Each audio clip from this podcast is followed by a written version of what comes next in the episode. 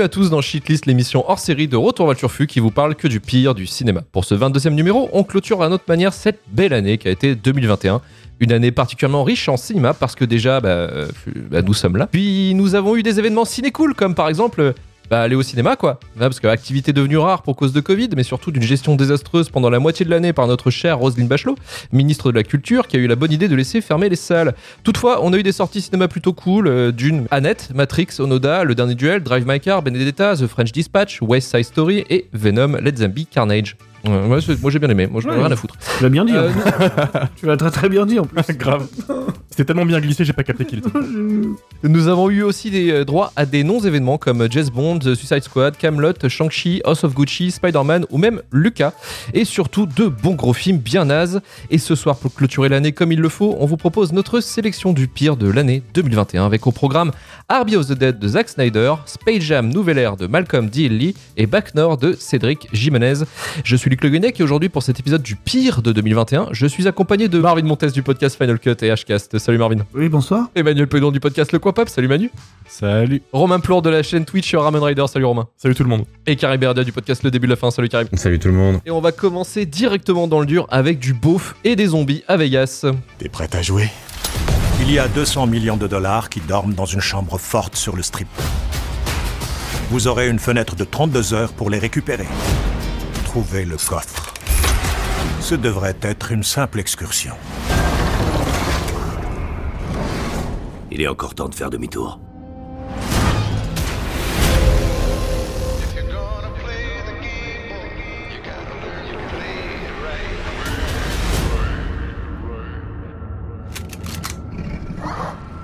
C'est quoi ça?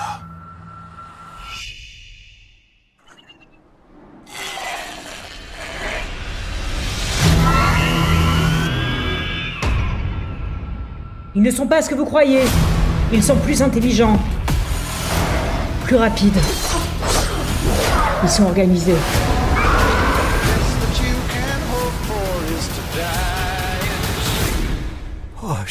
Army of the Dead, sorti en mai 2021, produit par Netflix, réalisé par Zack Snyder, dont nous avons fait un épisode sur le pire de sa carrière. Le scénario est quant à lui écrit par Joe B. Harold, scénariste du Roi Arthur, et Shay Hatton, scénariste de John Wick 3. Des vrais artisans de l'écriture, ça fait plaisir. Le film nous plonge à Las Vegas où une épidémie de zombies a éclaté, la ville du vice se retrouvant sous cloche. Un truand demande à un groupe de voleurs d'aller récupérer un énorme butin dans un coffre ultra sécurisé dans le sous-sol d'un casino à Vegas.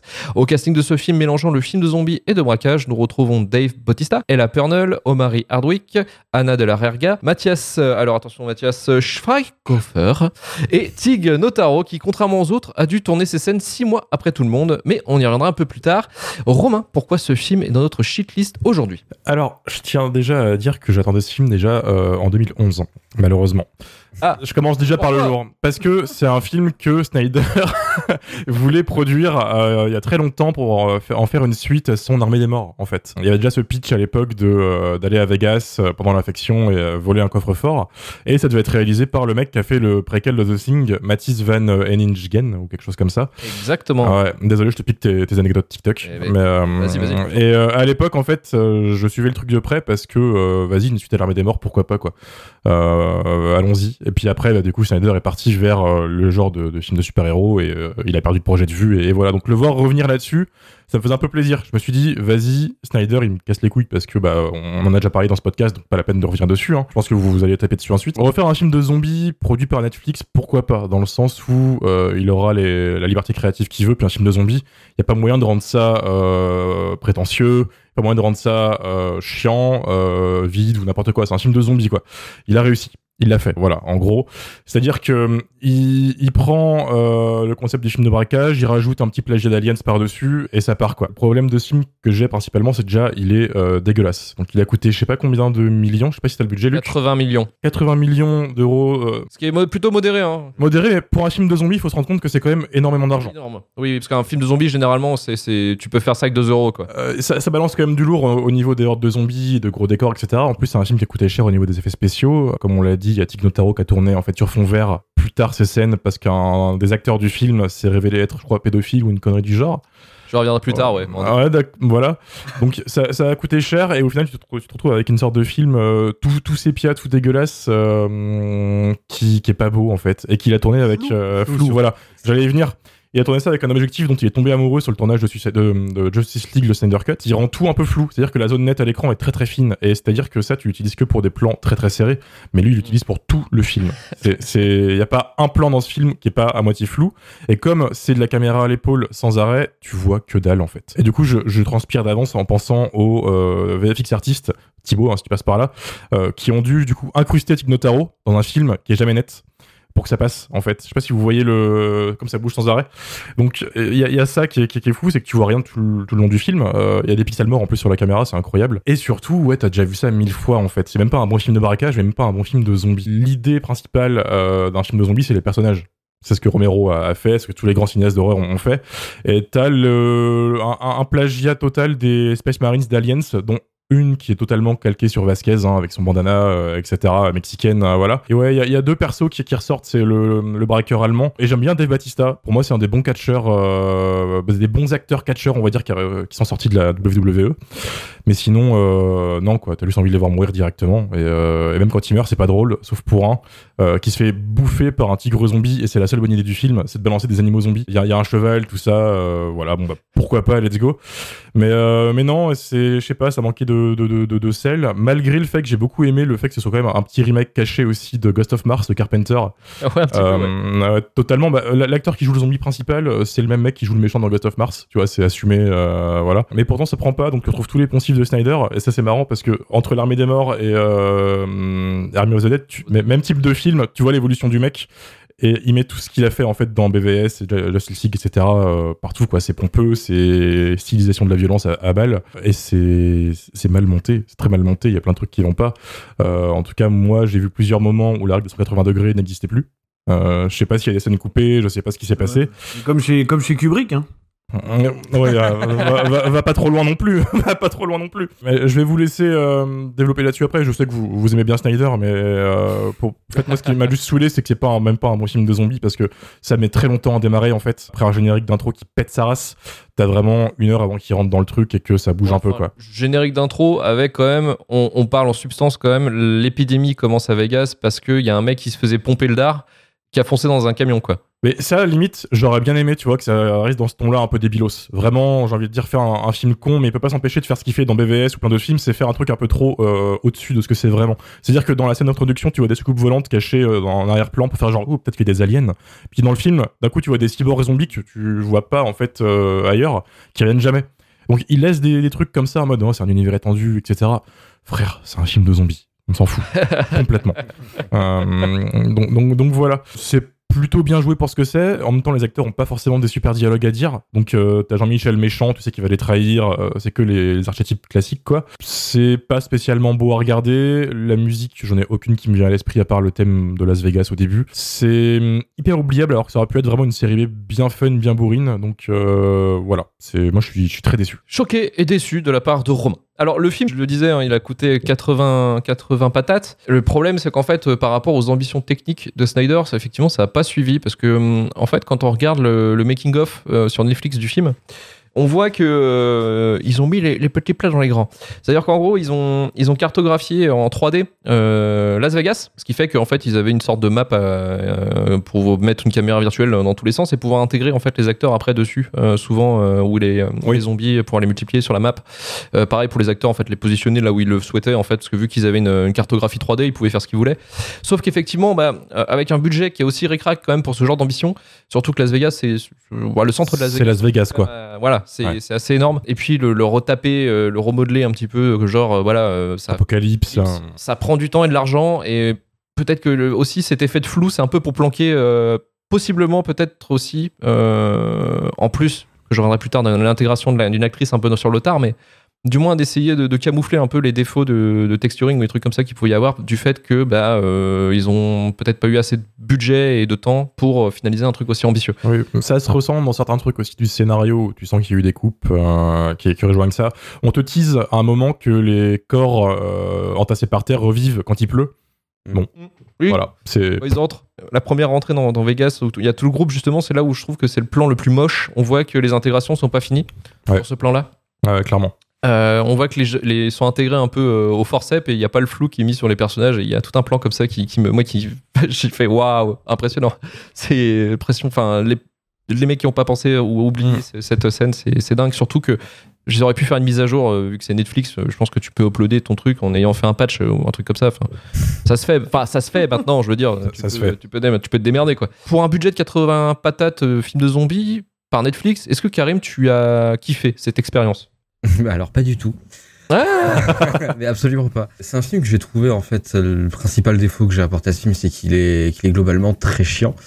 Et je vais rebondir sur ce que disait Romain juste avant. En fait, le film quand tu quand tu l'attrapes au début, euh, t'as l'impression que tu vas faire un film et que tu vas jouer à Dead Island, un truc euh, ou Dead Rising ou Left 4 Ouais. Dead, enfin euh, toutes les, ça convoque. truc, euh, ouais, euh, et puis volontairement, euh, volontairement bourrin. euh, on te présente un mec avec une grosse euh, scie circulaire qu'il n'utilisera jamais plus tard. Oui.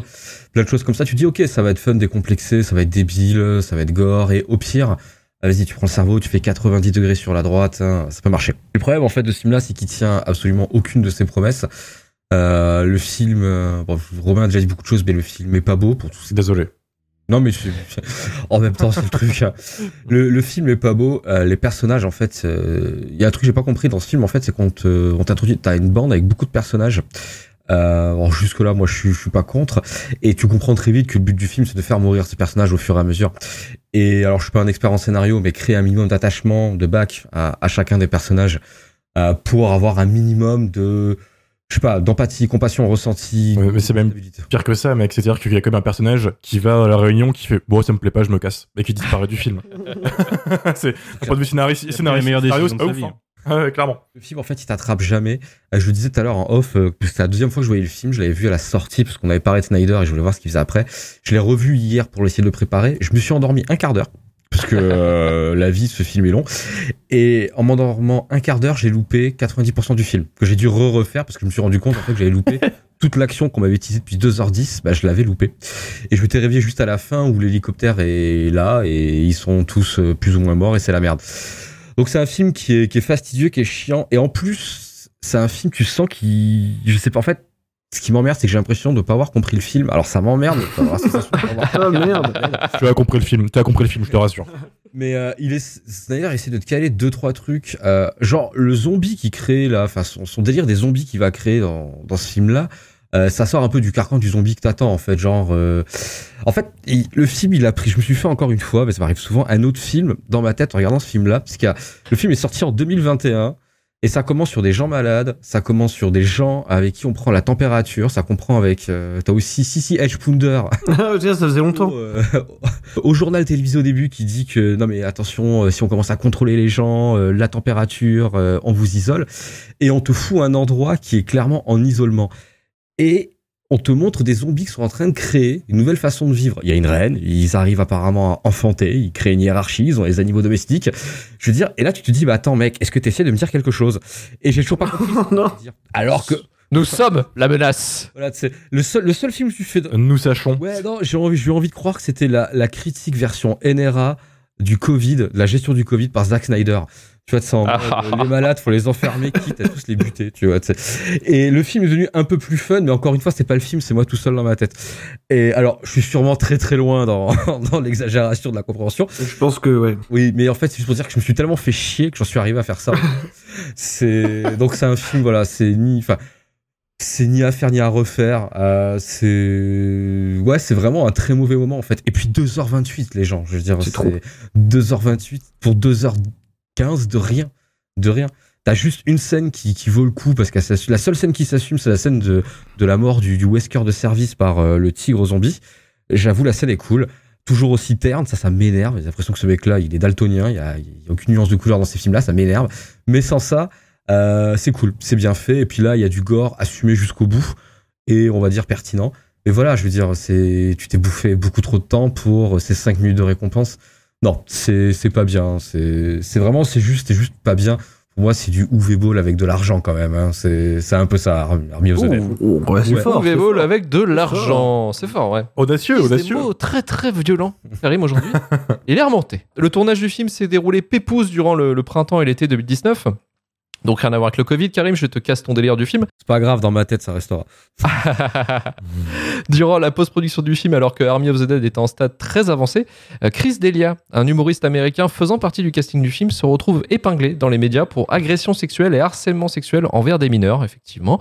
La production a été euh, en sueur face à cet événement et ont donc décidé de recaster Chris Delia par une autre humoriste, Tig Notaro. Et là, vous allez me dire, mais oui, mais comment on fait du coup si les scènes sont déjà tournées? Eh bien, Zack Snyder, ayant un grand jardin, un énorme fond vert, une perche, un micro et quelques lampes, il a fait tourner euh, Tig Notaro, seul à jouer ses lignes dans le vide, sans acteur pour lui donner la réplique, et puis la prod l'a ensuite intégré numériquement, comme on l'a dit, dans le film.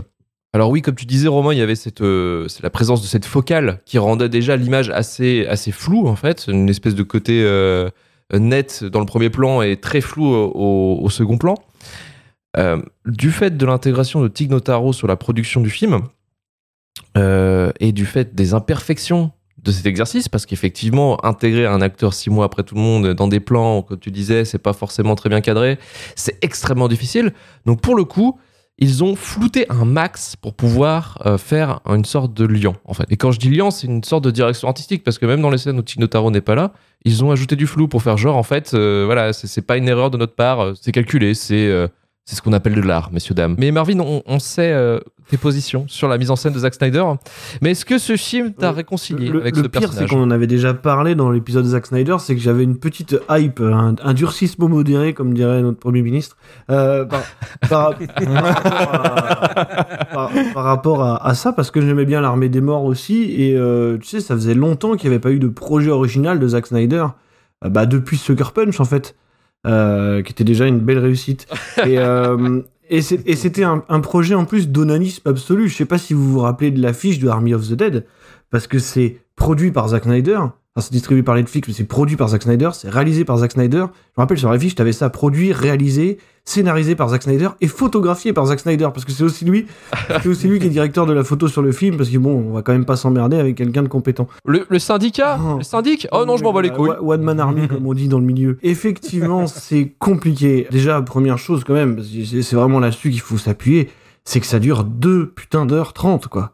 C'est-à-dire 2h30 pour un film de zombies, pour un heist movie dans un casino pourri, quoi. Marvin, quand tu as des choses à dire très Ouais, profondes, Effectivement, prend du temps. beaucoup de choses à dire. Et il y avait aussi tout ce délire autour de la technique, parce qu'ils ont beaucoup appuyé là-dessus, effectivement. Ce fameux objectif euh, qu'il utilisait en partie sur Justice League. Et surtout, il y avait tout ce truc-là de c'est la première fois qu'il filme en numérique. Parce que d'habitude, monsieur est un, un véritable artisan de la pellicule.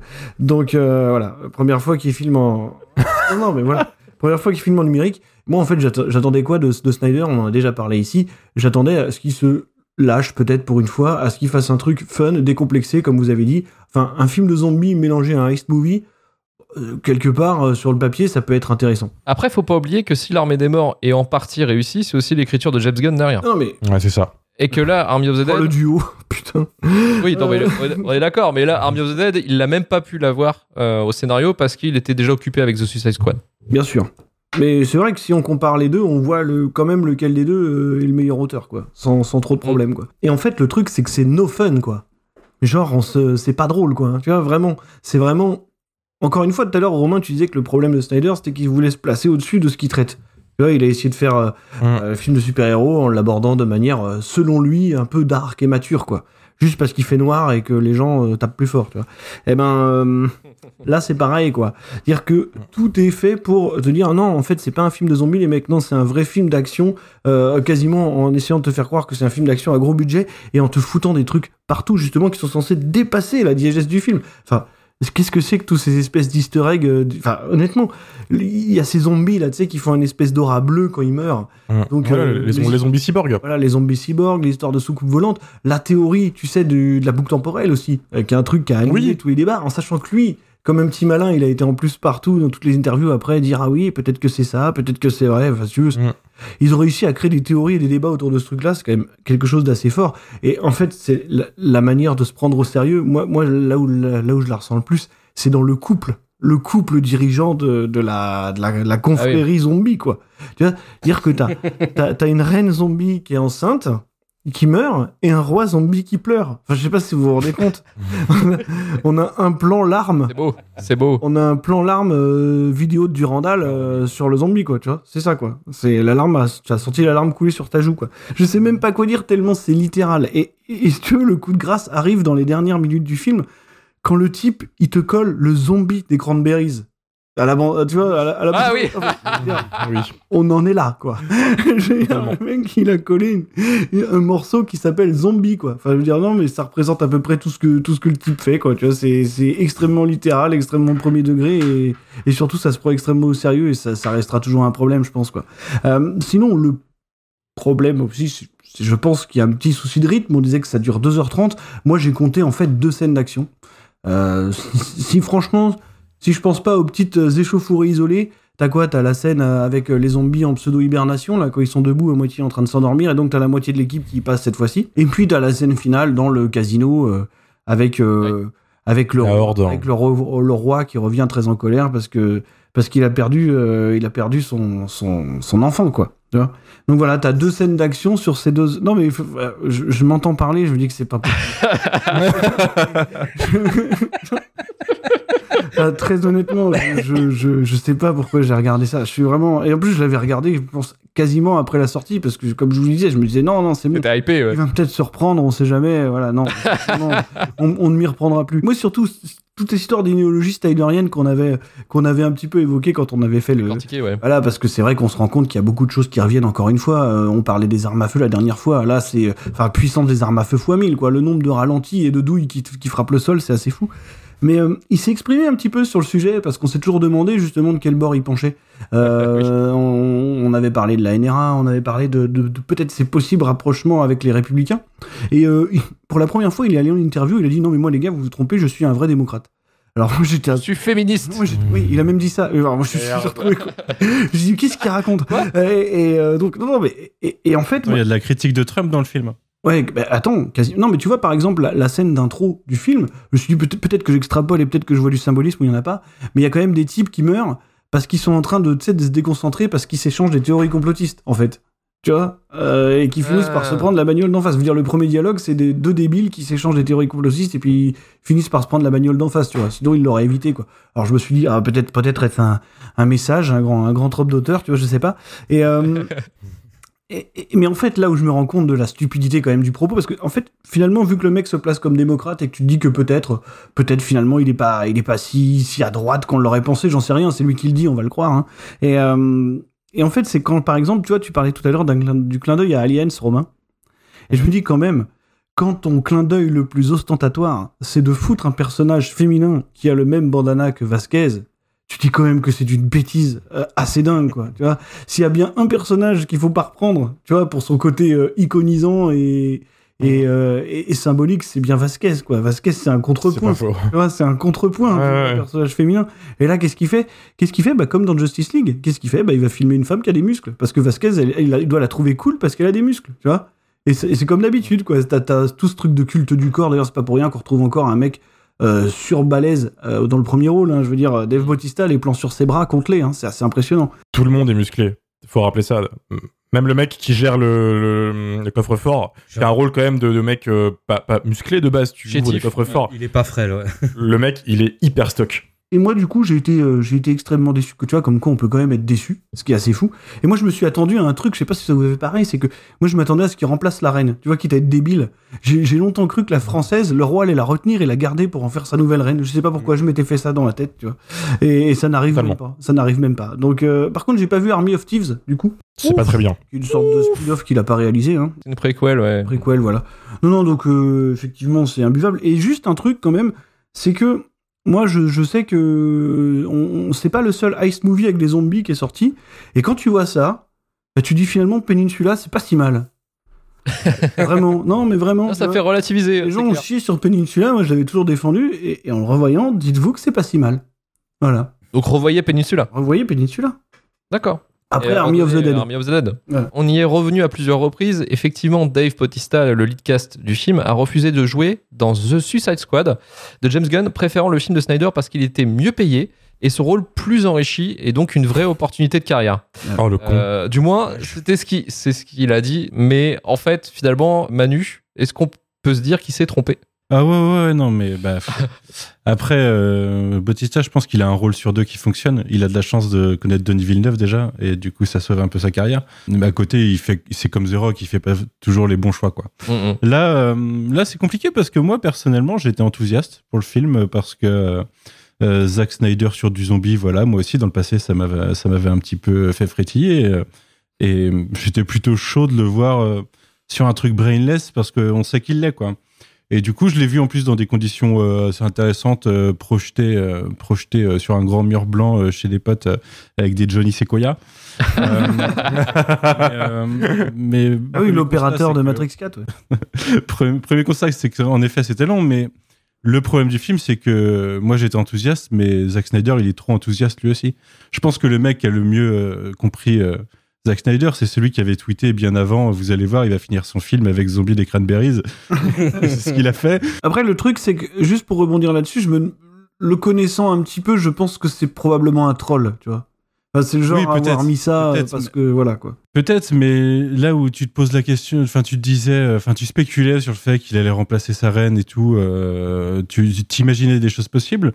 Bah non, parce qu'en fait, euh, lui, il a pas, il a pas vraiment écrit une histoire, il a, il a posé des idées, quoi. Mhm. Et vous les avez citées, euh, il y a bah, déjà la scène d'intro dont tu parlais, Marvin. Pour moi, je l'ai pas vu dans le sens critique des complotistes ou autre. C'est plutôt, il pose toutes les idées conspirationnistes possibles de ça va du Graal aux extraterrestres. Alors, j'avais même pas vu d'ailleurs les, les, les espèces de soucoupes volantes de cette première scène qu'on voit au loin euh, assez rapidement et qui disparaissent. Mais euh, la boucle temporelle, euh, moi, je me, je me suis fait la remarque assez rapidement de tiens, ils ont les mêmes vêtements, mais les personnages se sentent obligés de l'expliquer Mhm. parce qu'on sait bien que le public de Zack Snyder, il va pas forcément euh, capter de lui-même des choses qu'il est censé capter. Mais même ça, en fait, euh, et comme le zombie robot plus tard ou des choses comme ça, il y en a plusieurs des zombies robots. Rien n'est jamais expliqué, mais parce que c'est pas son idée. Il cherche pas, il cherche pas à développer une histoire. Il cherche vraiment à mettre des concepts cool de sa tête. C'est vraiment un gamin qui joue avec ses jouets. Euh, sauf que bah, James Gunn, il est pas là pour écrire l'histoire avec ses jouets, quoi. Et du coup, bah, il en fait pas grand chose. Et, euh, et je me suis peut-être qu'il a fait des interviews dont, dont vous parliez, où il essayait d'expliquer, euh, enfin, de, en tout cas, de, jouer avec avec le lore et avec ce que les fans avaient trouvé. Mais moi, je, pense que son interview la plus honnête, c'est une, elle était peut-être sortie juste le jour même de sortie du film, où il disait que, par exemple, à un moment, il s'est dit, il, il a balancé juste l'idée la costumière que euh, les, ca- il y a des cadavres qui aient les mêmes vêtements que les autres, et puis euh, voilà, Mm. ouais, comme ça. C'est juste une idée comme ça, mais c'est pas pour en faire autre chose. Alors, euh, certes, il y, a un- il y a un de ces personnages qui va théoriser là-dessus, mais, euh, mais c'est pas pour autre chose que faire des tweets en fait derrière. Il Mm. n'y a pas vraiment d'idée créatrice, et même quand on regarde l'univers qu'il essaye de créer derrière, alors déjà, c'est un peu emmerdant parce que le truc le plus intéressant du film, c'est son générique de C'est début. comme dans Watchmen, en C'est fait. ce qu'aurait fait, c'est ce qu'aurait fait un bon film.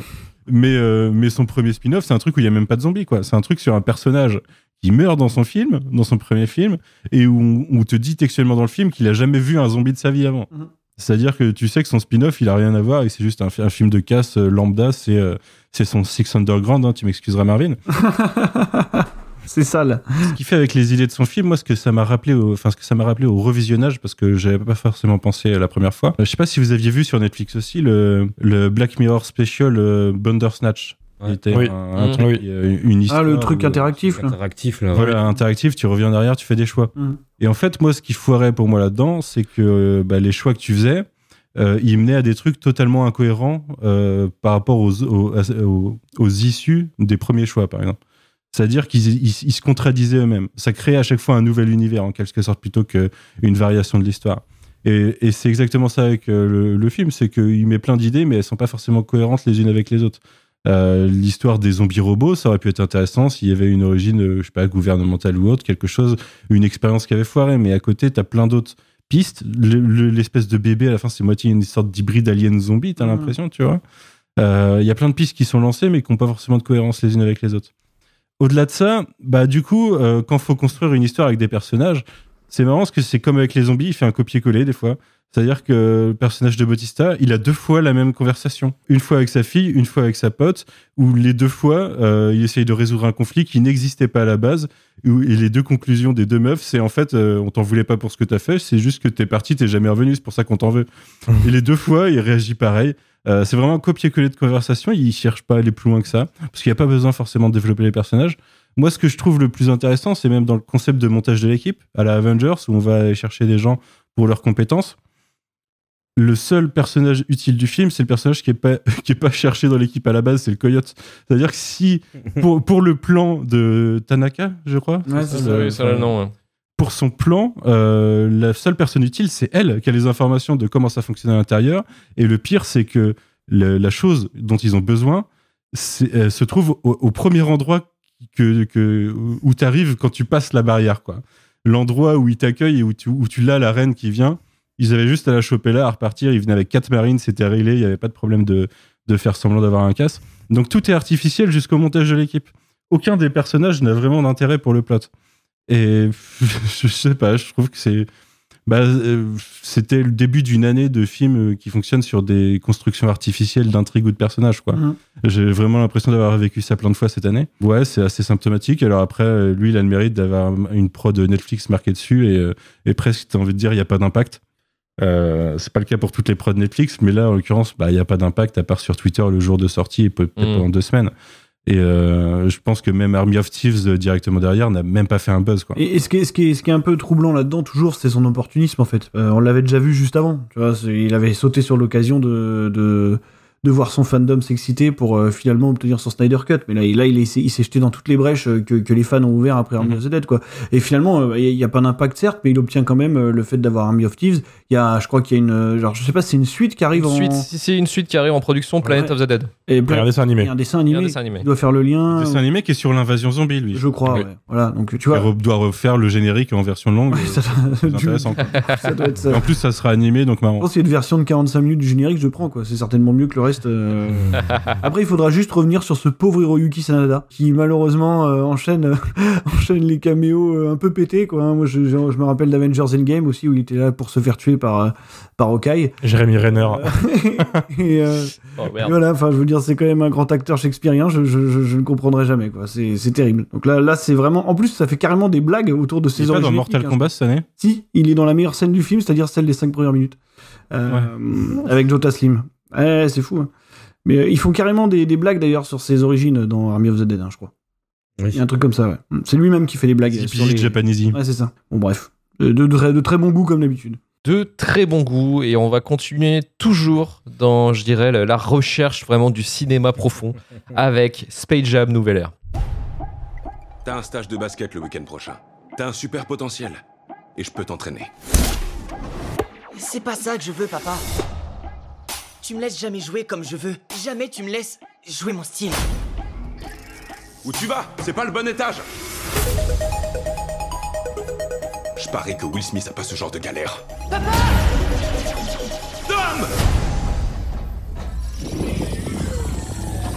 C'est quoi ce plan à la Matrix? Bienvenue,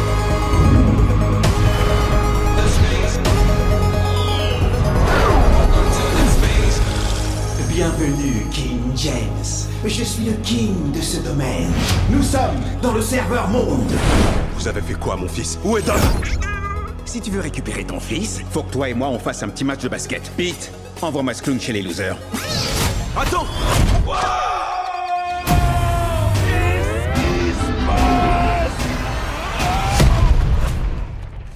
C'est quoi ce délire?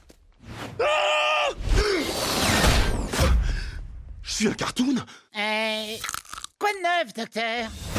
Space Jam Nouvelle Ère, sorti en juillet 2021, produit par la Warner Bros. Je sais pas si vous l'avez remarqué. Euh, réalisé par Malcolm Dilly, Ah bon? euh, réalisateur de Scary Movie 5, scénarisé par Déjà. deux belles plumes du système hollywoodien, accrochez-vous, puisque nous avons Roel Taylor, qui est de métier un mixeur son, et Tony Rottenmeier qui gère les éclairages sur les plateaux de cinéma. Voilà, donc déjà c'est euh, cohérent, ouais. c'est voilà. Euh, donc un film composé sur une chaise musicale donc. Mais ce n'est pas tout puisqu'en acteur nous trouvons en rôle principal LeBron James qui est surtout connu pour être un basketteur pour l'équipe de NBA les Lakers. Donc attendez-vous prochainement à un Space Jam où le film est réalisé par le chef cuistot de la cantine, l'écriture gérée par l'équipe des costumiers et le cast principal tenu par un joueur de l'OM. Space Jam 2 nous raconte l'histoire méta de LeBron et son fils Dom qui sont retenus prisonniers dans un espace numérique géré par une intelligence artificielle malveillante. Le joueur de basket doit ramener son petit garçon sain et sauf chez lui en faisant triompher Bugs, Lola Bunny et leur camarade Looney Tunes face aux champions numérisés de l'intelligence artificielle. Et je vais me tourner vers, euh, j'ai envie de dire, l'enfant des années 90, monsieur Beradia. Quel est ton rapport au premier Space Jam et quelle est ta réception face à ce film? Mon rapport au premier Space Jam, il est euh, complètement flouté. Je dirais que c'est un film extraordinaire, mais je l'ai pas vu depuis 20 ans. Et je continuerai c'est un film extraordinaire. Voilà. Ouais. Euh, c'était certainement pas bien, mais c'était vraiment le- Voilà, en fait, j'ai un grand problème avec Space Jam, le premier et le deuxième, c'est que ces films, euh, et surtout Space Jam 2, euh, c'est pas des films, on est d'accord que ce sont des, des grandes publicités d'une heure trente. Et surtout Space Jam 2, c'est une publicité pour deux choses, hein, tu l'as dit, pour la Warner et pour LeBron James, qui aussi fait énormément sa, sa propre promo dedans. Et le souci que j'explique, c'est que déjà on parle pas d'un film, et on va être d'accord que c'est excessivement à chier. Mais quand un film fait par des marketeurs et que les marketeurs, en fait, tu te rends compte que tu es la victime potentielle de tous ces marketeurs, ça devient compliqué. C'est que le film, en soi, c'est pas un bon moment, mais euh, je suis vraiment, j'adore la NBA. J'ai beaucoup suivi la carrière de LeBron James. J'ai grandi avec les Looney Tunes. Euh, j'adore la 3D. C'est pour toi. C'est si- pour toi. Voilà, voilà, c'est ce film, ce film est naze, mais j'ai pas passé un mauvais moment. C'est ça le truc qui arrive. Alors, vous avez le droit de me chier dessus, mais euh, moi les Looney Tunes Oh me font rire. Restons polis, restons urbains, s'il vous plaît. Moi, les Looney Tunes me font rire, même s'ils font de la merde. Et c'est tout est poussif, rien n'est drôle, mais c'est c'est pas grave, ça me fait rire quand même. Les vannes pseudo méta, parce qu'elles sont pas méta sur la carrière de LeBron James, genre euh, Daffy Duck en Steve Kerr, machin et tout. Mm. Bah, vu que moi j'aime bien suivre la NBA, bah, ça me fait marrer parce que je comprends. Et donc ça ça m'a mis dans une situation compliquée en fait parce que Space Jam 2 est un film que je ne voulais pas voir parce que je le redoutais pour ça. Et euh, vous m'avez, je l'ai vu grâce à vous. Et Remercie Capcom. S'il te plaît, allez, allez, merci. alors, merci parce que je l'ai regardé. En plus, je l'ai regardé dans des conditions parfaites. Euh, un jour où je taffais pas, je me suis mis, euh, j'avais rien à foutre. Le matin, au réveil, accompagné euh, d'une forêt de séquoia, d'un café et de madeleine. Euh, clairement, mais c'était mon M6 Kid. Je te jure, je, je ne craignais plus rien. Donc, euh, j'ai rien à dire. euh, Enfin, j'ai plein de choses pourries à dire sur le film, mais genre quand j'en ai parlé à mes proches, quand ils m'ont demandé que j'avais aimé, j'ai pas osé répondre. Je... voilà. C'est pour ça que t'étais silencieux dans le groupe, on a compris. Ah ouais, voilà. C'est, tu vois, j'ai, c'est ça que je me suis lâché sur Army of the Dead parce que j'ai un espèce, de- c'est pas un, c'est pas un guilty pleasure, c'est pas vrai parce que je, le- je le regarderai pas et je comprends pourquoi c'est un excessif mauvais film, mais je peux pas dire que ça, ça a pas marché sur moi. Je veux dire, c'est, franchement, ce film, je suis, franchement, limite, faut que j'ai juste un ou des gamins pour avoir un faux prétexte pour regarder ces films-là, tu vois. Et dire, mais non, non, en fait, c'est de la merde, mais je, je regarde pour accompagner le petit. Donc voilà, c'est après le film et le film en plus il en devient drôle parce qu'il est euh, déjà Michael Jordan c'était pas un bon acteur. Euh, LeBron James euh, bah non plus. C'est pire. C'est- pire. c'est ah c'est- très très compliqué. Euh, il- ça ça marche pas. Euh, Il y a un Don Cheadle dedans qui est euh, Qui joue l'intelligence Le artificielle. pauvre en roue libre. ah, Le c'est au-delà de la roue libre. Mais il y a un moment, bah lui, il, voilà, il a fait son Bugs Bunny à lui. Il a, il a joué comme un toon. Voilà, c'est, ça en devient tellement catastrophique que ça en devient drôle en fait. Et vu que de toute façon le film est une gigantesque blague, fait, je, m'att- je, je crois que j'arrive pas à mettre un point de vue sérieux sur quoi que ce soit en fait, parce que le film, pour moi, vraiment, quand je dis que c'est pas un film, c'est vraiment pas un film. Ah non, c'est pas un film. C'est du niveau des films des années 90, genre euh, de Wizard, les conneries comme ça, tu vois. C'est des, c'est des grands spots de pub étirés, même pas cachés en plus. Je veux dire, c'est, j'arrive même pas à le trouver cynique parce que il, il sait pas te la mettre à l'envers. C'est, c'est une pub pour tout. Michael Jordan qui tombe en 2D, qui fait l'empreinte Nike en mode Oui. cartoon. Euh, c'est bon, tout est dit. Je veux dire, c'est, on va pas te faire passer un message. On te dit, voilà, tu regardes LeBron, tu regardes Nike, tu regardes NBA. T'as tout, même le commentateur. C'est, le vrai commentateur des matchs. Je veux dire, c'est donc c'est donc c'est nul, mais quand t'es client, toi, tous ces trucs-là, quand ton Twitter est rempli de plages de NBA et de conneries de cartoon, machin et tout, bah Space Jam 2, tu peux pas dire que t'as passé un mauvais moment. Voilà, bon bah c'est une réhabilitation par Karim, merci Ça, Karim. c'est fou. C'est beau. C'est beau, c'est beau. Passé le cartel à Space Un Jam 2. suicide. Euh, Le podcast du 90 degrés. Je rappelle que vous avez réhabilité Amazing Spider-Man on 2. il y a n'a deux pas fait ça, hein. Ah, fait- mais non C'est mérité. Si, si, si. On l'a mis au-dessus C'est de passé, Far From Home. Ce qui est pas non plus euh, dingue, hein. Space Jam 2, à la base, devait être une suite directe au précédent Space Jam, euh, avec Michael Jordan dans le rôle principal. Projet qui est tombé à l'eau suite à son refus. Le projet est passé de main en main avec plusieurs stars du cinéma envisagées, comme lead cast, comme Jackie Chan, ou du cercle sportif Tony Hawk, Tiger Woods et le pilote de NASCAR Jeff Gordon. LeBron arrive dans le projet en 2014, avec comme réal euh, Terrence Nance, le producteur et réal de la série Random Acts of Flyness pour HBO. Après 5 ans de développement Hell, les cadres de Warner le remplacent seulement quelques jours avant le tournage par Malcolm D. Lee. Alors Marvin, pourquoi ce film est dans notre shitlist Alors moi, je vous le dis tout de suite, j'ai passé un moins bon moment que Karim. Euh, j'ai un rapport au premier Space Jam qui est moi aussi un petit peu biaisé. Je l'ai vu en salle, hein. Euh, donc euh, voilà. Je, Waouh Oh là me là. rappelle- je me rappelle l'avoir vu en salle et j'étais à, à côté d'une personne qui s'était d'ailleurs endormie et qui ronflait. Euh, que, que, que j'ai dû réveiller à la fin du film? Mais, euh, mais, mais à part ça, c'est un film que j'ai revu du coup, puisque moi j'ai eu l'opportunité et le, grand honneur d'accompagner le, petit pour cette vision du film, et j'ai dû me rendre à l'évidence, c'était pas très bien. Alors oui, euh, on, on- c'est vrai qu'on va répéter à l'envie que Space Jam Nouvelle Ère, c'est pas un film. Space Jam, c'était déjà pas un film euh, puisque c'était une gigantesque pub pour Nike en fait, hein, et et donc pour Michael Jordan qui faisait l'homme sandwich parce que Michael Jordan c'était aussi euh, peut-être le premier athlète à être médiatisé à ce point-là, quoi. hein. C'est-à-dire qu'il était aussi euh, souvent dans des pubs McDo ou des pubs Nike que sur un terrain de basket, quoi. hein. Je veux dire, c'était c'était un truc complètement fou. Et c'est vrai que t'avais des logos Nike partout. En plus de ça, je crois que c'était le moment où il revenait en NBA, parce qu'il a fait deux années où il était parti, baseball, une, saison où il faisait du baseball, il était beaucoup moins bon. Et donc il était revenu en NBA et il était accompagné justement de, de Space Jam pour, euh, pour, euh, bah, pour relancer un petit peu la hype, quoi, et ça a fonctionné. Donc, euh, moi, j'étais aussi un petit peu hypé, parce que moi je suis un vrai LeBron Zouz, hein, faut le savoir. Euh, euh, j'ai pas Yes. connu j'ai pas connu Michael Jordan parce que tu vois j'ai pas connu l'éclosion de Michael Jordan tout simplement parce que je suis trop jeune pour ça Euh, par contre LeBron James je l'ai vu arriver en NBA je l'ai suivi de Cleveland à Miami euh, retour à Cleveland et même jusqu'à Los Angeles aujourd'hui tu vois et, et Space Jam 2 c'est un projet qu'on nous vend depuis comme t'as dit 5 ou 6 ans mais 5-6 ans, ouais. les rumeurs autour d'un Space Jam avec LeBron James, ça fait peut-être 10 ans que ça dure, tu vois, c'était la suite logique en fait.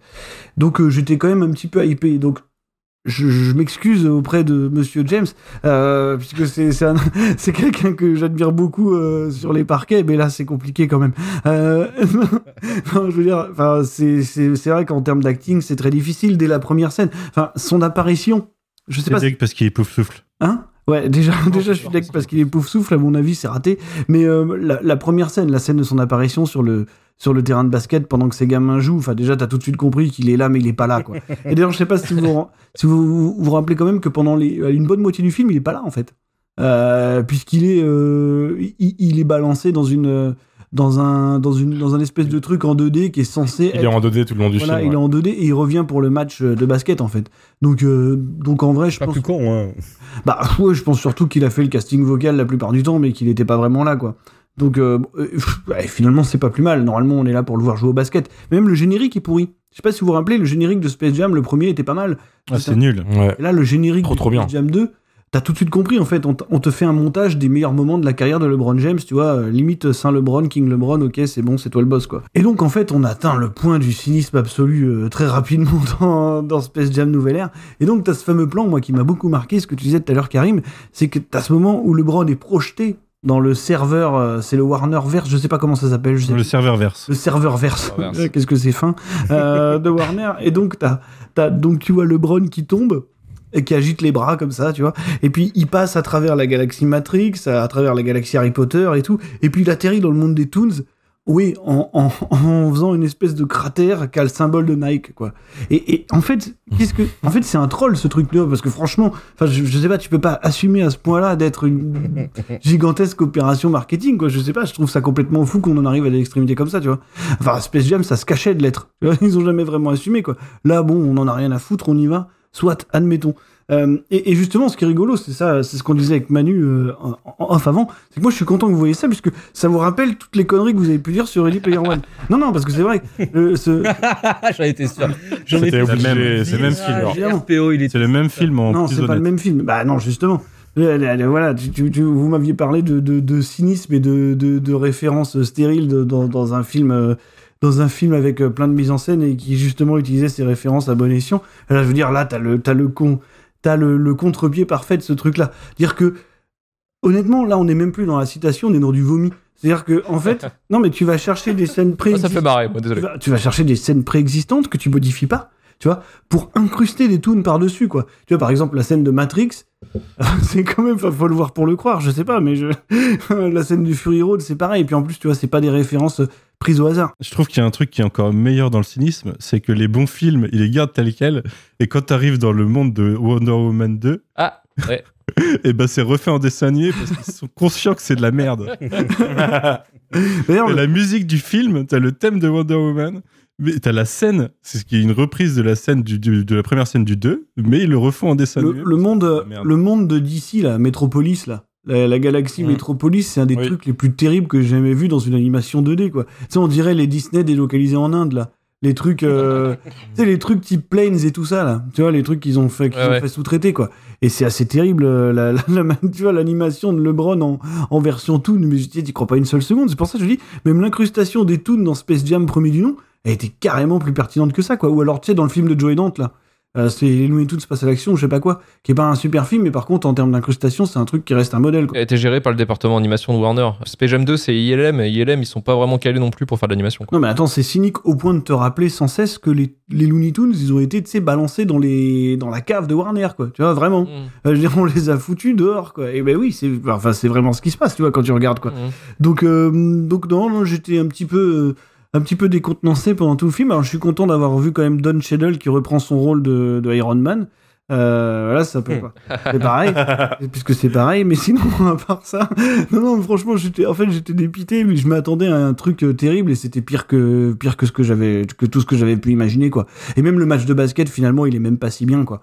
Et euh, d'ailleurs, vous avez remarqué qu'ils ont carrément calé des petites références un peu cinéphiles, puisqu'il y a même le narcisse noir pendant le qui est dans les spectateurs pendant le pendant le match final, quoi. Donc euh, voilà, tu vas dire le, le film il parle aussi il parle aussi à ton cœur de cinéphile, tu vois. Si t'es un petit peu plus euh, si t'es un petit peu plus dans l'élite, tu peux tu peux t'y retrouver aussi, quoi.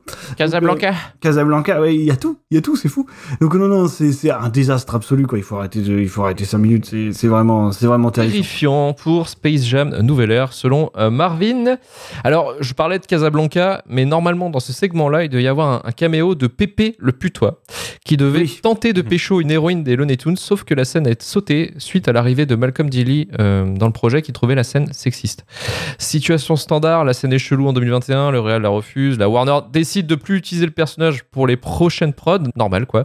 Sauf Sauf pour la presse et surtout la presse française qui a décidé que c'était bon, la cancel culture à la poubelle. Vous vous rappelez, je sais pas si vous vous rappelez quand même de ce mouvement qui était fou, quoi.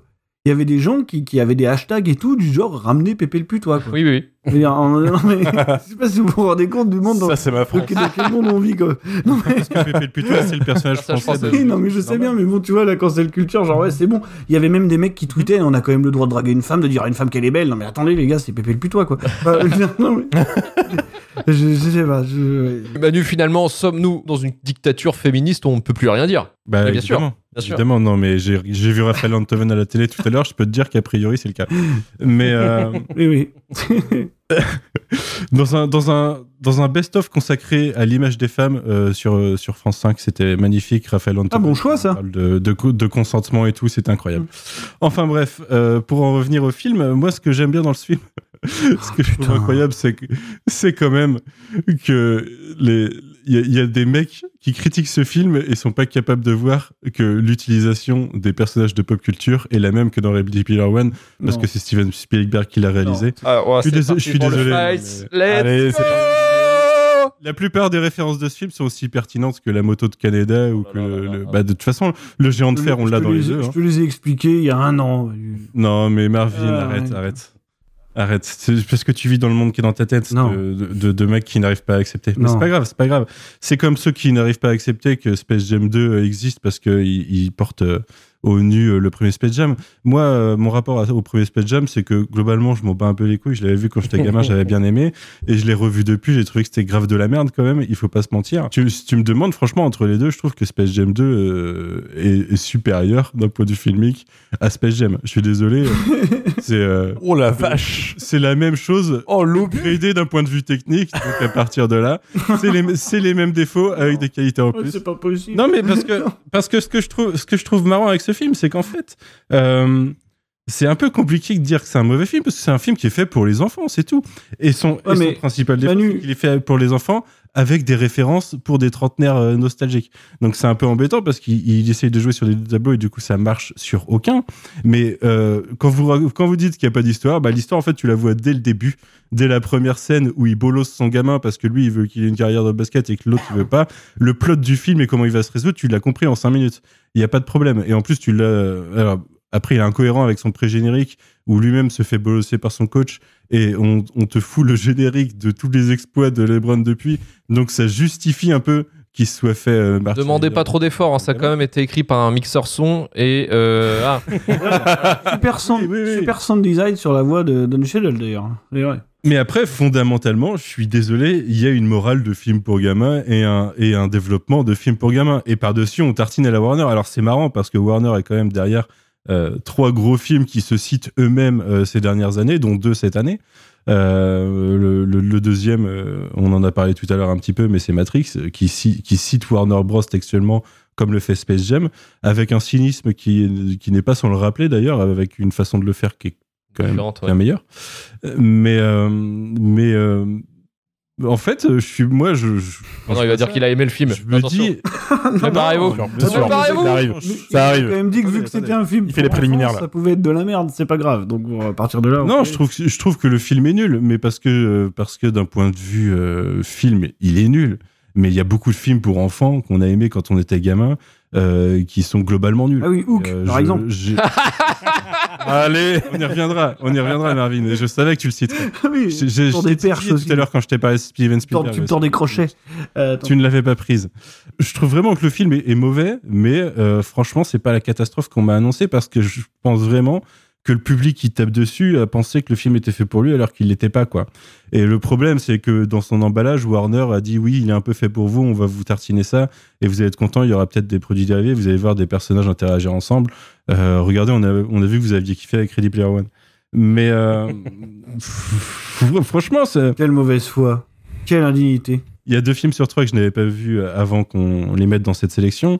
Et honnêtement, euh, celui-ci et le prochain, je les aurais pas mis parce que je les aurais pas mis dans le pire de 2021 parce qu'il est largement pire pour moi en 2021 dans dans l'intention et dans la forme. Là, euh, oui, euh, c'est. euh, Mais en fait, c'est juste. C'est juste qu'on a tout, tout- la planète a donné de l'importance à ce film qu'elle n'avait pas. Enfin, qu'il n'avait pas, quoi. En fait, au pas final, au final, je sais même pas si, si ça a une. Enfin, je sais pas. Moi, je, moi, j'ai, j'ai vu ça passer comme un truc random, quoi. Je sais pas si vraiment il y a eu une. Ouais, mais ça, ça a quand même marqué. euh, Enfin, si, ça a quand même fait beaucoup parler. D'ailleurs, les derniers South Park, euh, c'est genre 20 ans dans le futur et, euh, et le, le point de, de chute de, du monde, c'est la pandémie et Space Jam 2, quoi. mais, mais je trouve que c'est vraiment, euh, c'est vraiment un terrain, un truc qui, qui a rien. Qui a... Oh non, on peut pas dire qu'il a rien demandé parce que quand même. Il y a jusqu'à l'exor- l'exorciste qui est cité dans le film. Puis t'as des marcheurs de, de Game of Thrones quand même. Il faut, faut se rappeler que toute l'année, Manu, il fait des podcasts sur des trucs qui sont cyniques à en mourir. Alors pour lui, c'est rien. si tu veux. Et Sauf que nous, on est vierge de ça. Donc, si tu veux. Euh, Nous, on se fait déflorer, là. Comme bah ça, ouais, je sais pas, pas je bon. sais pas quoi te dire. je sais pas quoi te dire. Il faut, il faut vivre avec ton époque. Non, je vais Oh arrêter. Non, je vais arrêter. Mais non. Non, je peux pas accepter la médiocrité en disant ça. Oh là là là là Ça, C'était Ah là sûr. là, Ça tire à balles réelles ce soir, c'est incroyable. Impossible. Ça allait régler des comptes ce soir. Et Romain pour finir Space Jam 2. Non, moi, moi je vous rejoins, hein, c'est c'est nul à chier, et euh, ça fait presque passer le premier Space Jam pour un film honnête. Mais euh, moi, le truc qui m'a vraiment fait pas, pas peur, mais... Euh, vraiment. Non, non, c'est nul. revu. C'est nul. J'ai le, le Blu-ray Space Jam. Le Blu-ray, pas, mec, euh, le, le Blu-ray. Ça part en 4K. euh, J'ai le Steelbook. J'ai le Steelbook. Mais tu l'as, Ah, le Blu-ray sur une étagère pour la nostalgie. Tu l'as jamais lancé, on le sait. Oh, ça dénonce ce soir, ça dénonce. je, je peux rien dire, je m'en mange dans la gueule. Il, est, il défend son C'est Juste film, à côté de celui de Sucker Punch, le Blu-ray de Space Jam. Le coffret à 100 euros. Tout ça pour dire, il y a un truc qui moi m'a choqué, dont on n'a pas trop parlé, je trouve, et moi ça m'a, c'est c'est flagrant dans, dans, dans ce film, c'est vraiment la mort de l'animation, quoi. Euh, le premier Space Jam, c'est pas bien, mais en termes d'animation, c'est Bah, un propre. travail, Euh, cité une aussi les Looney Tunes, euh, oui voilà, il y avait un respect quand même pour le boulot, et en fait, ce, ce film, Space Jam 2, chie allègrement dessus, que ce soit dans son marketing ou dans le film, parce que dans le marketing, il y avait marqué dans la bande-annonce et Zendaya dans le rôle de Lola Bunny, donc ils ont même remplacé les comédiens de doublage Traditionnel. Euh, Toujours, qui non, sont souvent dans- associés à toujours ce genre de- Zendaya, d'ailleurs, vous avez vu toujours, ah bah, elle, elle enchaîne tout là cette année. Euh, et euh, le, le- le film commence en, en, en 2D. Une 2D qui est pas propre, hein, faut, faut être honnête, c'est c'est très cheap. Hein, c'est level dessin animé M6 le matin que tu mets avec tes gosses Euh, quand tu prends le exactement comme petit-déj. Karim l'avait dit, hein, M6 Kid quoi. Euh, Tout à fait. to- to- to- Totalement. Et puis t'as ce plan que je trouve effrayant où t'as euh, Don Cheadle en roue libre qui dit c'est l'heure de l'upgrade et qui fait passer les Looney Tunes en 3D. Et t'as ce machin qui passe sur eux et ils passent en 3D. Ils sont dégueulasses en plus, hein, c'est flippant. Bugs Bunny, il- ça va pas en 3D, hein, c'est pas, pas fait pour. Et je me suis dit, putain, c'est- fou quoi, le message quand, quand on voit ce film d'à côté, quand tu regardes. Je pense qu'ils sont trop cons pour se rendre compte de ce qu'ils font. Euh, après, je vois bien que Warner aime bien s'au- s'auto-parodier, s'auto- enfin, ensuite voir Matrix quoi, pour voir ce qu'ils s'en foutent complètement. Mais euh, moi, je me suis dit, putain, j'aime pas. Je déteste ce, ce genre de message. J'adore l'animation 2D et je trouve que ça aurait été trop bien de faire un film en 2D en, en 2021. Mais, euh, mais bon, c'est pas, c'était pas facile de faire un match de basket avec tous les personnages de l'univers euh, Warner euh, derrière en 2D. Hormis ça, j'ai trouvé ça bah, comme vous, hein, euh, sauf une personne ici, euh, nul à chier, qu'on, qu'on soit clair. Euh, pour moi, l'avantage au moins de Space Jam, c'est que Michael Jordan, tu peux quand même capter qui c'est euh, si t'aimes pas le basket. Tout le monde connaît Michael Jordan. LeBron James, si tu n'es pas fan de basket, tu t'en bats les couilles. Oh, Je sais pas. Oh, comment. si tu fais avec des œillards. je- J'ose, j'ose le dire. Bah, Pour moi, en tout cas, ça m'est passé au-dessus. J'assume si c'est vraiment que pour moi, hein, parce que peut-être que ça se trouve, euh, je vais me faire insulter sur Twitter euh, après ça. C'est pas au niveau de Jordan non. Ah non, c'est pas pareil. Euh, T'inquiète, C'est- moi qui prendrai les coups, je pense. non, euh, j'a- j'assumerai, euh, on partagera, je les, je les prendrai aussi pour toi. Y a pas de souci. Moi, ça me, ça me passe au-dessus, hein, euh, voilà, et y a, y a- y a rien. C'est c'est le vide astral, en fait, ce, ce- ce que je vois de ce gars dans, dans ce film. Euh, mais il est contrebalancé, euh, comme le yin et le yang, par Don Cheadle, qui est 100%, qui est 100% bourré hein, pour avoir fait ce, rôle, que, j'adore, en fait. C'est- C'est-à-dire qu'il peut être en- en méchant, en gentil, en sous-jeu, en surjeu, c'est Don Cheadle il a ce côté un peu cool, je m'en bats les couilles, je fais le film. Et il arrive quand même à, à s'amuser un peu. C'est le seul qui s'amuse, hein, je pense, au casting, c'est-à-dire qu'il te fait l'imitation de Steve Jobs, etc. Voilà, hein, il prend son chèque. C'est le seul truc qui m'a tenu éveillé. Ça, et compter les figurants derrière euh, match de, de, basket. Euh, parce qu'il y a des références improbables, comme tu l'avais dit tout à l'heure, Marvin. Hein. T'as les mecs de euh, Orange Mécanique qui sont en train de danser avec Pennywise le clown. ça, ça me fait rire. Ça, c'est con. C'est un mauvais cauchemar fiévreux, tu vois. Ouais, c'est ça. D'ailleurs, en parlant de folie, vraiment, j'étais tout ce frais pour les remakes euh, de Mad Max Fury Road et de Matrix qui sortent de nulle part. Euh, et c'est là où le, le- le film te met une baffe, en fait. C'est D'un côté, c'est un peu insultant pour le boulot de George Miller, euh, des Wachowski, etc. De devoir leur film d'un coup avec les Looney Tunes dans, dans ce film-là. Mais en fait, tu dis, bon, oh, pff, écoute, allez-y. Ça part. Allez vous faire foutre. Mais, euh, mais oui, question légitime. Est-ce que les gosses vont aimer ce film, au final, tu vois? C'est... Ça aurait été pertinent d'avoir un, un gamin avec nous ce soir. Mais, ah, phrase bizarre d'ailleurs. Phrase chelou. très bizarre. Regardez Space Jam 2 avec un gamin. Je vais réveiller le mien, bougez pas. C'est ça. Non, non, non, mais c'est ça. On, on parle là en, en tant que trentenaire, tout ça, mais est-ce qu'un gamin va s'amuser devant Space Jam 2 C'est la vraie le question. problème, c'est que, comme disait Manu tout à l'heure, le truc, c'est qu'il te cite des trucs qui sont. euh, qui parleront qu'aux trentenaires, en fait. Euh, Eh, Exactement. Euh, va voir un gamin et dis-lui, tu connais Mad Max? Non, bah non. C'est c'est ça. Après, euh, c'est de la pub, donc ils se sont dit peut-être que ça va attirer d'autres personnes sur ces films-là, mais je vois pas l'intérêt. Enfin, il y a un... Les marketeurs se sont foirés, je trouve, euh, bien comme il faut, quoi. C'est l'algo qui s'est foiré là. L'algo, il a, il a trouvé deux points qui fonctionnaient, sauf que euh, ils, ils- le diagramme de veine, euh, il Mm. il collait pas quoi. Hum, c'est Et, vrai. euh, faut pas C'est oublier, c'est surtout que c'est un film qui est sorti aussi pour promouvoir la plateforme HBO Max. Ouais, bien sûr. Hum. Ah oui, c'est vrai. Oui, Énorme totalement. Pour HBO Max. J'oublie ce détail. Hum, hum. Ouais, clairement. l'algorithme des C'est une invitation en fait à découvrir le catalogue de la Warner dans cette espèce de, de serveur verse justement quoi. Ouais, c'est méta. c'est Comme... Ils sont très méta cette année, euh, Warner. Euh, Est-ce que ça leur réussit Hmm, Peut-être. Ils savent très bien ce qu'ils font, en tout cas. Euh, Mieux que d'autres, en tout cas, je pense. c'est vrai, c'est pas faux. Et on va passer maintenant euh, à un film. euh, tu parlais de contrebalance tout à l'heure, euh, Romain. Et là, il y en a aucune. c'est Back North. Merde. Tu sais quoi, on sert à rien. On sert plus à rien. Les habitants des quartiers, ils ont même plus l'espoir qu'on vienne les aider, c'est fini. Arrête-toi Arrête-toi Arrête-toi, discute Individu en fuite Tu serais qui, toi Tu serais pas ton, ton insigne Tu serais quoi Tu serais quoi Tu serais rien Là, on a envie de niquer le réseau, nous. Faut que tu me donnes une vraie info, là. 5 kilos. Trouve-moi 5 kilos, je te trouve une info. C'est impossible. Cette cam est enregistrée. Fais comment, nous, là Arrangez-vous, je sais pas, je veux pas savoir. Pourquoi je devrais risquer ma carrière alors que personne nous donne les moyens de travailler? Il faut arrêter avec les cités, tout le monde s'en branle. Le préfet, le premier, veut juste faire la une du journal pour faire le beau. Tu veux devenir officier? Fais cette opération.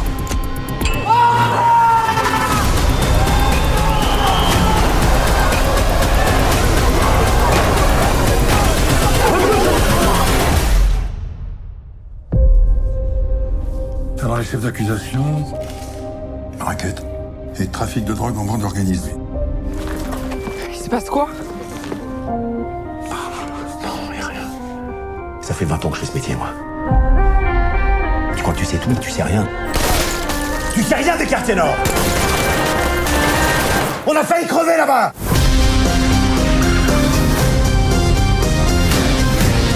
Toi, tu rentres chez toi, tu risques rien. T'as ma parole.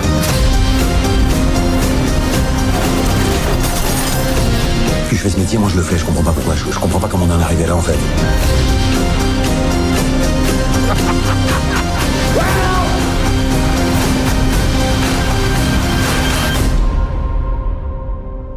Alors, Back North, sorti en août 2021, réalisé par Cédric Jimenez, réalisateur de La French, scénario écrit par ses soins et aidé par l'incroyable Audrey Diwan, qui a écrit dernièrement et réalisé le film L'événement, que je conseille. Ce qui m'a terrifié tout de même quand j'ai découvert qu'elle était impliquée dedans. Puis j'ai cherché et j'ai vu la lumière. En fait, euh, Audrey Diwan est en couple avec euh, Cédric Jimenez. C'est là qu'on se dit que c'est beau, un couple, ça se partage tout, même les galères. Euh, Back North nous plonge en 2012 à Marseille, à l'époque où David Guetta cartonnait dans le Hit Machine et Eric Zemmour n'était qu'un vilain gras de papier pour des journaux de merde. Nous suivons trois flics de la BAC interprétés par Gilles Lelouch, Karim Leclou et François Civil, grimés en wesh avec un fort bel accent du Sud, qui, sous la pression de leur hiérarchie, vont devoir aller au-delà du limite des lois pour arrêter un trafic de drogue dans les cités nord de Marseille. Inspiré d'un réel scandale qui avait fait polémique et éclaboussé toute une partie de la BAC de Marseille, scénario écrit en se basant sur le témoignage des flics étant accusés par les GPN, le film a été un carton, plus de 2 millions d'entrées, 18 semaines à l'affiche, de bonnes critiques presse et spectateurs. Pourtant, Marvin, pourquoi ce film est dans notre shitlist pour le pire de 2021 Euh, c'est compliqué là. hein. C'est-à-dire que en fait, euh, Je t'ai laissé dans un champ de mine. hein. Là, tu m'as laissé ouais dans, dans un champ de mine. Euh, D'autant plus qu'il y a des petites histoires du lore shitlist autour de ce film-là, tu vois. C'est-à-dire qu'on a des on a des on a des amis euh, on a des amis youtubeurs qui, euh, qui qui ont utilisé un fond euh, un poster de Bac Nord euh, pour nous citer dans une vidéo et Encadré. et faire peser sur nous leur communauté d'une cinquantaine de personnes. De droite Euh, et, et de droite, bien sûr, de très à droite. Non, non, mais en fait, il y a un grand imbroglio idéologique qu'il faut évoquer avant de parler du film, parce qu'en fait, c'est ça le problème. Euh, C'est-à-dire que Bac Nord, euh, alors, euh, il sort euh, très tard, en fait, il est décalé, je pense, Oui. à cause du Covid. Sortant en 2020, Je normalement. qu'il y avait déjà des, des critiques et même certains podcasts qu'on avait parlé euh, au moment des avant-premières, et qu'il dé- qui le, qui le dé- définissait déjà comme un, un film de droite, si tu veux, mais ça allait pas beaucoup plus loin. Et ce qui se passe, c'est que c'est après la projection canoise, je crois qu'il y a un journaliste de je ne sais plus quel média, Euh, de l'AFP, c'était euh, Fiacra Gibson qui est un journaliste irlandais. ouais. c'est ça, qui est un journaliste irlandais, et qui se lève et qui dit donc euh, à Cédric Jiménez que son film lui donne envie de, de voter pour euh, Marine Le Pen. Et donc, s'ensuit tout un truc euh, démentiel euh, entre euh, donc euh, les, on va dire d'un côté les les anti, tu vois, qui seraient euh, considérés comme euh, comme gauchistes, qui auraient tendance à taper sur le film un peu euh, à la moindre occasion, et de l'autre côté, t'as les droitards qui euh, ont commencé à en faire le le, le, gladiator de la du film du film de police marseillaise. Parce que c'est vraiment c'est vraiment ça. Et, et en fait le, le problème c'est que moi je l'avais jamais vu euh, Bac Nord avant avant aujourd'hui. Je l'ai vu en sortie de sieste. C'était c'était assez assez flamboyant. Et, et en fait je suis obligé de me rendre à l'évidence euh, il mérite pas euh, je pense ce, ce qui lui est tombé dessus. Si tu veux euh, je n'ai pas vu un truc bah, en fait, j'ai pas vu ce fameux film d'extrême droite euh, hyper raciste qu'on m'avait décrit. Et, j'avais des doutes là-dessus, puisque je, je sais que j'ai pas mal de gens que je connais, en, qui j'ai pas mal confiance, qui m'ont dit non, euh, cette histoire de lutte idéologique, elle est pas vraiment présente dans le film. Et non, effectivement, elle est pas là. Et, je pense justement que quelqu'un, quelque part, a merdé. Euh, probablement journaliste irlandais, vraiment, je pense. Parce qu'au final, il a donné au film une importance qu'il aurait jamais dû avoir. Parce que honnêtement, des espèces de néo-western polar comme ça, on en a une dizaine par an. Euh, entre les films d'Olivier Marshall, euh, Bronx, euh, voilà, ouais, les trucs, ouais, ouais, Bronx, tu vois, les trucs style braqueur, tous ces trucs-là. En fait, c'est juste des gros films d'action, tu vois. ça va pas plus loin que ça. C'est des westerns urbains, quoi. Et ce qui s'est passé, c'est que justement cette polémique-là, bon, je crois qu'il y a même Marine Le Pen qui a tweeté, oui, j'ai adoré le film. Il y a Zemmour aussi. Voilà, ce qui se passe, c'est qu'au final, t'as toute une communauté de, de droite, hein, évidemment, qui a commencé à à à s'appuyer sur le film pour en faire un, un espèce de chef-d'œuvre absolu. Et on en a beaucoup, beaucoup, beaucoup trop parlé, quoi. C'était vraiment pas la peine de faire ça, quoi. Mais en plus des Euh, récupérations politiques, enfin, en partie, il y a eu aussi un événement à Marseille, il y a eu une fusillade dans les quartiers nord en mois d'août. Quasiment quelques jours après la sortie du film, donc c'est pour ça aussi qu'il y a eu un gonflement en fait du film euh, et une euh, récupération de la lumière en fait sur le film euh, à cause de cet événement-là aussi. Après, voilà, pour, pour- on, on en reviendra après sur peut-être le- le- l'espèce d'histoire de point de vue. Alors, il y a aussi un autre truc qu'a joué qu'il faut pas négliger, c'est la bêtise totale de, des réponses, en fait, qui ont été apportées. Parce que euh, quand, quand Jiménez s'est fait un petit peu aggro euh, sur, euh, sur justement le, le point de vue idéologique de son film, ah, franchement, ils, ils- ils ont répondu, lui et toute l'équipe du film, Gilles Lelouch notamment, d'une manière bah, complètement débile, quoi. Tu vois, les mecs, ils se sont enfermés dans un. On fait pas de politique, nous, de toute façon. Ça Ils ont rigolé, ils ont rigolé, ils ont fait un rire vraiment du mec, Ah, t'as rien compris. Hein. Ouais, voilà, tu vois, genre, ils, ont, ils ont pas arrêté de dire pendant des semaines, on fait pas de politique, au même moment où t'avais euh, le leader du Front National qui retweetait le, film, quoi. Donc, euh, bon, euh, voilà, je veux dire, on a le public qu'on mérite, quoi. Mais euh, sinon, le film en lui-même est un espèce de néo-western urbain, comme on en a des dizaines par an, et que je trouve en plus assez soigné. Je sais pas, j'ai pas trouvé le film indigent du tout. Je trouve ça plutôt bien filmé, il y a même quelques, quelques plans qui me restent en tête, tu vois, il y a, y a un plan à un moment qui m'a pas mal marqué, c'est alors avec Gilles Lelouch qui est contre une espèce de cloison, tu sais quand il gaze les les euh, pendant la grande descente là et puis dans, dans l'arrière-plan on voit le gaz qui monte pendant que lui tu vois il y a des trucs comme ça qui marchent pas mal t'as pas mal de plans aériens. Je trouve qu'on utilise bien Marseille. Dans l'ensemble c'est un truc vraiment random. J'ai vraiment l'impression de revoir un ouais un espèce de rip-off d'Olivier Marshall tu vois pour ceux qui ont vu Bronx l'année dernière euh, ils seront pas perdus même si Bronx c'était quand même beaucoup plus de mauvais goût on en avait déjà Ah oui. dans un autre podcast tu vois bon euh, ça, ça citait du Bachung et tout c'était compliqué mais mais en fait, je pense que ce qui, ce qui peut poser problème pour les gens qui sont pas forcément habitués de ce genre de spectacle, bah, effectivement, c'est l'absence de contrepoint. De contrepoint. C'est-à-dire que, encore une fois, on peut citer Olivier Marshall, parce qu'on l'a déjà dit, Olivier Marshall, c'est Olivier, le grand ami des flics. Ancien flic, d'ailleurs, C'est un, c'est un ancien flic, un ancien commissaire, je crois même, ou inspecteur, je sais plus. Et euh, effectivement, euh, le film s'intéresse avant tout à la police. Il pose Et à la version milieu d'un de la police, parce que faut savoir, version c'est une histoire, police, puisque c'est une histoire racontée par des flics. C'est vrai. voilà, c'est une histoire racontée par des flics, c'est une histoire en plus qui est controversée, et donc le film prend le point de vue des flics, tu vois. C'est dur, c'est dur, on en chie, les gens sont méchants, on peut plus aller dans les sites. L'administration, elle est pas sympa. L'administration, elle est pas sympa, on est des produits de notre environnement, on est obligé de réagir comme ça, parce qu'on peut plus faire la loi, c'est plus nous qui faisons la loi, tu vois. Et c'est vrai que, euh, pour contrebalancer, on a mis euh, une menace un peu désincarnée, quoi, tu vois. Euh, C'est-à-dire qu'on voit des mecs avec, euh, avec des bandeaux euh, qui bandent les muscles, qui disent vas-y, vas-y, tire. Bon, voilà. Après, d'un autre côté, t'as vu Hit, t'as vu n'importe quel film d'action, si tu veux, on n'est pas toujours en train de surcaractériser la menace, quoi, tu vois. Pour moi, c'est pas plus choquant qu'un film sur un cartel mexicain, quoi. Tu vois, on parlait tout à l'heure de toute la fantaisie autour de autour du, du des cartels de la drogue. Je veux dire, c'est pas plus flippant que ça, quoi. Dire, on n'est pas en train de caractériser tous les bandits dans tous les films policiers du monde, quoi. C'est pas très grave, quoi. Vraiment, ça m'a pas choqué plus que ça. Et puis en plus, t'as une, un petit casting de, tu sais, de stars du hip-hop marseillaise euh, qui se font plaisir là, euh, qui viennent, euh, qui viennent faire du surjeu, tu vois, qui, qui sont vraiment dans, dans une roue totale, quoi. Donc bon, voilà, ça m'a pas choqué plus que ça. Je trouve que sinon, le film tient essentiellement sur son casting assez solide. Alors, euh, Gilles Lelouch mis à part parce que c'est compliqué.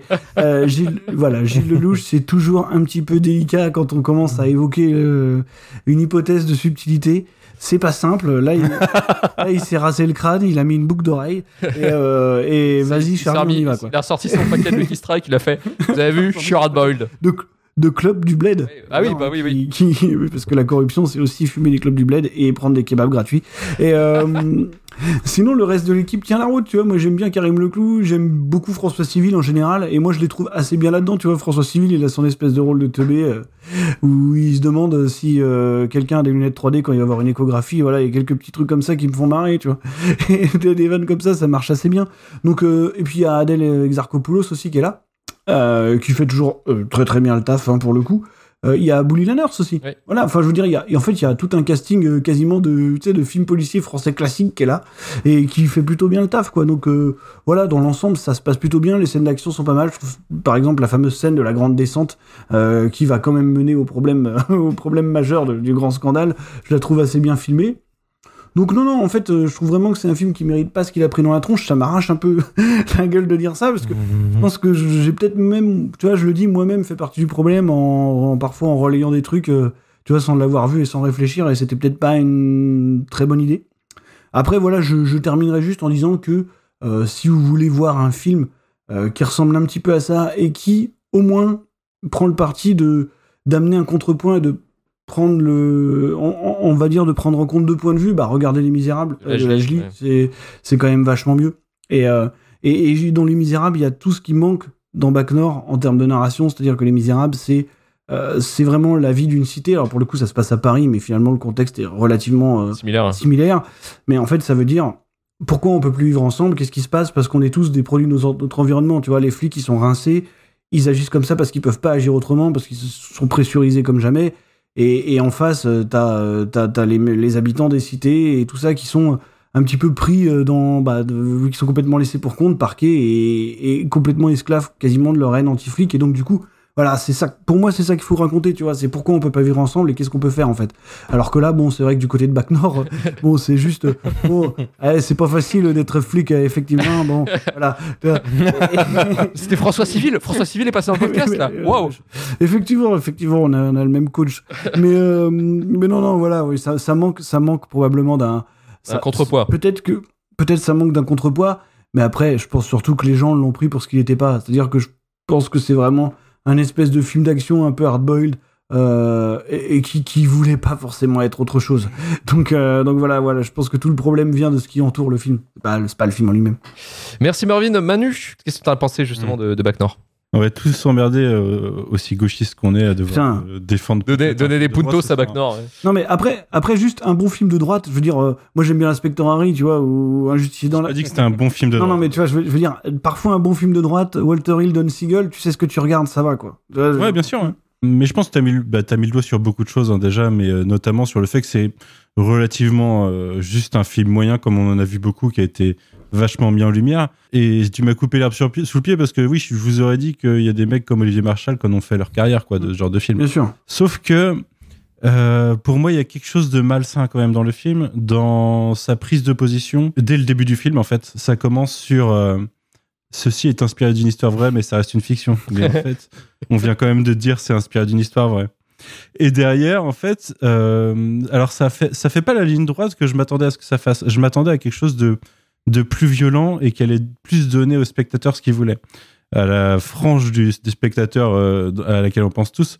Euh, Il y, y a un truc qui est intéressant, c'est que en fait, fondamentalement, il y a plein de choses qui montrent, qui sont juste des choses que tu peux pas remettre en question, que tu, tu as vu à la télé et autres. Mais c'est exactement ce que tu as vu à la télé dans les débats qui sont faits pour débattre et Mhm. pour polariser l'opinion. Et on te montre jamais l'autre côté, on te montre jamais la nuance, on te montre jamais l'image d'ensemble. Et en fait, euh, là où pour moi ça reste un film positionné, c'est que on vit, euh, j'allais dire, on vit dans une société, mais on, on vit dans un pays où politiquement on ne fonctionne constamment que par opposition. Et en fait, euh, bah, on, on en parle souvent en ce moment d'ailleurs, les seuls gouvernements qui sont repassés, c'est ceux qui ont vécu une, une opposition, enfin une cohabitation. Parce qu'au final, bah, ça reste l'opposition qui, qui, sur laquelle, enfin, à qui on met sur la gueule. Et du coup, on, on se définit que comme, bah, en fait, ce qui est en place, c'est pas bien. Et, c'est- et, et le film te montre ça, te dit, bah, en fait, la politique, ils s'en foutent, euh, c'est juste des chiffres, ils veulent des stats, euh, qui est quelque chose que tu vois dans la vie de tous les jours, c'est vrai, mais il va jamais proposer de solution, en fait. Il va jamais essayer de te montrer, il, il Va te dire les habitants des quartiers en ont marre, mais il va jamais te montrer les habitants des quartiers. Il va juste te montrer les mecs qui sont en bas des cités et euh, que tu vois à la télé euh, sur euh, Snapchat ou sur TikTok euh, qui font leur trafic de drogue direct sur Snapchat, tu vois. Les, les mecs qui en ont vraiment rien à foutre parce qu'ils savent qu'ils sont devenus intouchables de par un système qui n'essaye plus. Et, donc, donc il joue avec des réalités, mais pour moi, il, il oriente cette réalité, il oriente la caméra sur cette réalité de sorte que eh ben, ça reste quand même orienté politiquement selon moi. En plus, euh, au milieu de tout ça, il essaye de te faire un film qui, euh, bah, il te casse des scènes et des dialogues de la vie de tous les jours. Euh, le, enfin, François Civil, il a des réflexions de temps en temps qui sont vraiment les réflexions de, de connard en soirée qui a rien compris au truc et qui, tu vois, le- la réflexion sur la 3D. Mhm. Le- L'échographie en 3D, il, parle, il compare ça au cinéma en 3D, euh, le dialogue teubé, de, ça pourrait arriver à n'importe qui de la rue. Mais on te montre ça pour montrer, eh, regarde, tu vois, ça fait réel un petit peu. Il y a plein de scènes de PMU, ouais, un petit peu euh, dans la voiture. euh. Ouais, la scène du, la scène du barbecue C'est avec ses grillés, sa encore, tout, encore Olivier Marchal euh, corps quoi. Ouais. Encore. Mais, euh, mais parce que ça sait à quel public ça s'adresse et, euh, et je trouve pas ça inintéressant, mais je trouve ça un petit peu facile. Euh, et je sais même plus euh, où, où je voulais aller avec ça. Toujours est-il qu'au milieu de tout ça, bah, il essaye aussi le film d'être The Shield.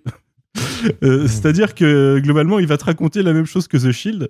Et The Shield, ce qui est intéressant, c'est que ça a été créé suite à un scandale de la police euh, de, de South Central, de Compton, ouais, euh, dans les années 90, quoi. Donc c'est la même origine, en fait. Mais The Shield, ça avait sept saisons pour développer des personnages et pour, pour euh, apporter de la nuance et pour montrer plein d'aspects de la vie des quartiers. Tu voyais vraiment tout le monde dans The Shield. Euh, en plus, c'est un commissariat, donc tu voyais vraiment les gens passer. Là, tu vois personne passer au commissariat, en fait. Tu vois les cellules à un moment euh, et tu vois les flics. Et du coup, Tu l'as une fois, il y en a un qui dit c'est le zoo ici quoi. Exactement, t'as que le point de vue de la police en fait, qui est vraiment hyper biaisé quand t'essayes de montrer euh, le point de vue de, de toute une ville. Parce qu'une ville, bah, regardez The Wire, ça fonctionne en cinq saisons, on va te montrer cinq aspects de la ville euh, d'un écosystème qui est totalement lié, mais sous cinq, cinq aspects différents, ça te donne de- du volume. Là, ça cherche pas à faire ça, ça cherche à te, à te montrer ce que tu t'attendais à voir en tant que spectateur qui dit regarde Marseille, c'est Oui, chaud. ça. Et, et, et même dans ça, derrière, dans l'exécution, eh ben c'est plat parce qu'en fait, il y a jamais de, il y a jamais le payoff que tu pourrais avoir dans un bon film de droite comme dit Marvin, c'est-à-dire la violence, le moment où ça dérape. Il y a plusieurs moments. Euh, le premier d'ailleurs où François Civil et euh, euh, j'ai perdu son nom du coup, euh, mais le, le personnage de Yass, le clou, ouais. où il, s'énerve Le clou, parce ouais. que ça a vraiment failli partir en couille. Les flingues sont sortis, mais ça s'est pas passé. Et en plus derrière ils en rigolent parce que euh, personnage de Lelouch, euh, ils pensent qu'ils se font la gueule, mais en fait non, c'est passé, tu vois. Et ça enchaîne sur une scène où euh, grosse tension, euh, tout le monde peut y passer, personne y passe. Ah, bien sûr. Et, euh, et, et, euh, ok, ils sont contents, ils ont réussi leur apparition. Mais il y a- jamais en fait de, il y a une montée, il y a une sorte de montée en tension, mais il y a jamais vraiment de payoff. Le truc le plus dramatique du film, c'est que le personnage que tu pensais qu'elle allait mourir depuis le début du film, il se fait juste choper, quoi. La pauvre gamine rebeu qui est là pour te montrer, regarde, les, les, les petites rebeux et les, et les, euh, et les fumeurs de, de hashish, ils sont quand même sympas. Mhm. Ils peuvent, euh, ils peuvent fumer des joints avec les flics. euh, ils- C'est ça, vivre ensemble, Manu. C'est ça, vivre ensemble. Exactement, ça, Ouais. c'est de l'autre côté du périph', mon frère. Tu vis ensemble Mais, avec euh, indices, c'est tout quoi. Et d'ailleurs, le personnage de François Civil dans le film, c'est, je pense, que c'est le personnage le plus droit de l'histoire, quoi. Au moins, il a, il a ce mérite. Parce qu'en fait, il est vachement plus con que les autres. Il est moins calculateur. ouais. C'est honnête, ouais. Mais ouais, moi, je trouve que le film, euh, il est entre, il aurait dû être inoffensif, mais il mérite un petit peu ce qui s'est pris quand même pour moi, parce que, euh, parce que il est, il, t- il- ben, en fait, il te montre ce que, même si, même s'il voulait pas montrer ça, euh, il a, le, Oui, oui, il le bah, montre, il en a pas eu l'intelligence de te montrer autre chose dans ce cas-là. Et du coup, bah, c'est c'est tout à son T'as une responsabilité, je veux dire, en tant que créateur, en tant qu'artiste, en tant que producteur. euh, Tu sors un film comme ça, euh, je suis désolé, dans une, dans une tension pareille en ce moment qu'on a, sortir un film comme Non, ça, mais- c'est quasiment un dos d'honneur. Non, mais ce que je veux te dire, c'est que des films comme ça, on en a 10 par an. Non. Et personne ne les relève. On les a tous oubliés. Si, mais bien sûr que. Eh mec, euh, Bien mais sûr. non. Mais si, des films comme ça, on en a 10. Peut-être, mais Battez-vous. Des films policiers qui prennent le point de vue des flics, on en a 10 par an. Franchement, c'est, c'est- je veux dire, c'est le, le- le polar franco-français pro-flic, c'est un truc, c'est un genre historique ici, quoi. Ouais, mais produit par Non, Canal. mais moi, je te dis pas- mais après, je te- attends. Et euh, avec une, exposition dis- pareille, c'est pas possible, quoi. Je te dis, je te dis pas que c'est bien et que c'est pas orienté, mais l'exposition, il l'a pas eu, il l'a pas eu de par sa qualité. Hein. L'exposition, il l'a eu parce qu'on a voulu la, la lui donner. Mm. l'exposition, il l'a eu parce qu'on a s'est retrouvé avec des Il centaines y a eu un enchaînement d'événements. de gens dans que- les premiers jours qui ont commencé à dire, regardez, c'est le pire Ouais. film de droite et tout. Euh, t'as eu, Combini qui a joué un gros rôle là-dedans. En plus, euh, lui en défendant le, eux en défendant le film parce qu'ils avaient plein de Mm. d'opérations sponsor autour. Mais au final, on lui a donné vraiment une exposition qu'il méritait pas. Tu vois, je veux dire, euh, ce truc-là, moi, je pense sincèrement qu'il aurait été oublié, on n'en parlerait plus aujourd'hui, quoi, tu vois. On n'en parlerait même pas ce soir si c'était pas passé ça, en fait. Parce qu'au final, on a vu le film, et pour la plupart, moi, j'ai été le premier à, à- à- pour le coup, à me dire, ouais, ok, c'est un film de droite comme on en a euh, toute l'année, et que, en général, je regarde d'un œil distrait, mais là, du coup, on voulait tous voir ce que ça donnait, tu vois. Bon, Bon, en vrai, moi, ça me choque pas plus que Bronx ou une connerie dans le genre. Vraiment pas, quoi, tu vois. Ouais, mais Bronx, tu vois, ça m'a pas surpris quand on l'avait vu parce que c'est du Olivier Marshall. Le... Ouais, mais du coup, euh... Ah ouais, mais bon, tu lui pardonnes quand même ça, parce que c'est lui, tu vois. Ouais, mais c'est- c'est con, c'est tellement con qu'au bout d'un moment, bon, tu, tu, tu déconnectes, tu fais bon, c'est une connerie, enfin bref, mais tu rigoles. hein. Il y, a, il y a- il y a quel- il y a quelques années, les gens ont regardé tout Braco, les gens ont ad- adulé Braco, et finalement, euh, ça reste un truc euh, extrêmement pro-flic, euh, tu vois, c'est dur, donc on doit agir comme ça. Et finalement, c'est le même délire. Là, peut-être que la seule chose qui change un peu la donne, c'est qu'on te précise que c'est inspiré d'une histoire vraie, et que du coup, tu vas un petit peu tordre la réalité, en tout cas, tu vas prendre un seul point de vue dans l'histoire, quoi. Ouais, mais tu Mais, mais bon, prends le mauvais point de vue. Enfin, tu prends le mauvais point de vue et en plus, tu le traites plus légèrement que ce qui se passe réellement. C'est-à-dire qu'on, quand même, je, Bien sûr, je le- répète, hein, on, on prend quand même en partie dans le scénario, c'est quoi? C'est une histoire de défense des flics par rapport à leurs accusations. non mais. Après, moi, moi, si tu veux, je, je, je- Ils ont fait de la merde, tu vois, les flics. Les flics ont fait de la merde. Mais ça, c'est évident. Et puis, tu sais, si, si tu me connais ou voilà, je suis pas très à l'aise avec la police en général, hein, en plus, donc euh, ah bah, j'ai, pas vraiment ce parti-là à, l'origine, tu vois. Mais, mais pour le coup, le, le, le film, moi, je pense vraiment qu'il est bête. Ah oui, il est con, c'est-. Il est bête, mais il est pas méchant. Il est juste bête. Et moi, je pense que quand Jiménez derrière te dit, moi, je pensais pas faire de politique, je pensais pas être néfaste. Déjà, ça montre sa connerie. Oui, mais je pense qu'il est sincère. Tu vois, dans le sens où il a vraiment pas compris ce qu'il ce qu'il faisait, quoi. C'est, euh, tu vois, le mec a craché son truc euh, avec son, son point de vue. C'est ce que je pense aussi. Moi, je pense C'est ce que je pense aussi. Moi, je pense que c'est une histoire qui se retrouve façon, entre les mains va- de gens très bêtes. On va, on va repasser sur toi, Karim, mais je veux juste euh, finir quand même sur cette histoire de flic. En fait, l'affaire réelle des 18 policiers épinglés pour raquette dont s'inspire le film, euh, dont le trafic à but de pouvoir, c'est plutôt bien terminé pour eux, en fait. Seuls 3 flics ont été révoqués. Les 15 autres travaillent toujours dans la police, dont 4 qui avaient été incarcérés. Donc, c'est-à-dire que les 4 que vous voyez, enfin, les 3 de- en gros que vous voyez dans, dans l'histoire du film, en fait, ils sont. Dans le film, on vous raconte qu'ils ont quitté la police ou qu'ils font autre chose, mais en fait, ils sont restés, ils sont restés à la police. Euh, tous ont retrouvé des postes et leur salaire, malgré des sanctions administratives et des blâmes de suspension temporaire. Sébastien Bénardo, le brigadier intègre, qui avait alerté justement euh, les dérives de la BAC Nord, donc c'était lui qui avait balancé euh, tout le monde euh, par rapport à cette histoire. En revanche, lui a été révoqué pour cause de fausses déclarations à l'assurance. C'est pas mal, hein euh, Karim, quand tu entends ça, est-ce que tu as envie de te barrer élever des chèvres dans le Cantal? Tellement, mais même pas dans le camp. Euh, en fait, ce qui est super compliqué avec Bac Nord, c'est que je suis un peu d'accord avec votre avis à, à tous. Euh, déjà parce que je pensais, euh, c'est un film que pareil, j'avais j'avais pas vu et euh, je m'attendais à quelque chose de catastrophique et je pensais être hérissé de façon épidermique en voyant ce film et pas tant que ça. Je vais être à la fois d'accord avec Marvin en pensant effectivement et je pense que pour moi il y a il y a deux films, il y a le film, il y a Bac Nord et le film fait en dehors sur les réseaux ce que tu veux. Et Back North, tu sens a quand même des gars qui ont envie de s'amuser. Euh, T'as des scènes euh, vraiment où les gars ils ont envie de faire un truc un peu bourrin, ce que tu veux. Sauf ce qui m'emmerde, c'est que des films comme ça, comme on dit depuis tout à l'heure, il y en a plein qui se font. Euh, et c'est même pas question de point de vue en fait. Je suis complètement d'accord. Ça, ça, moi, ça me gêne un peu en fait que les policiers du film, effectivement, ce pourquoi la justice veut leur casser les couilles à la base, cette histoire de faux trafic, effectivement, c'est pas vrai.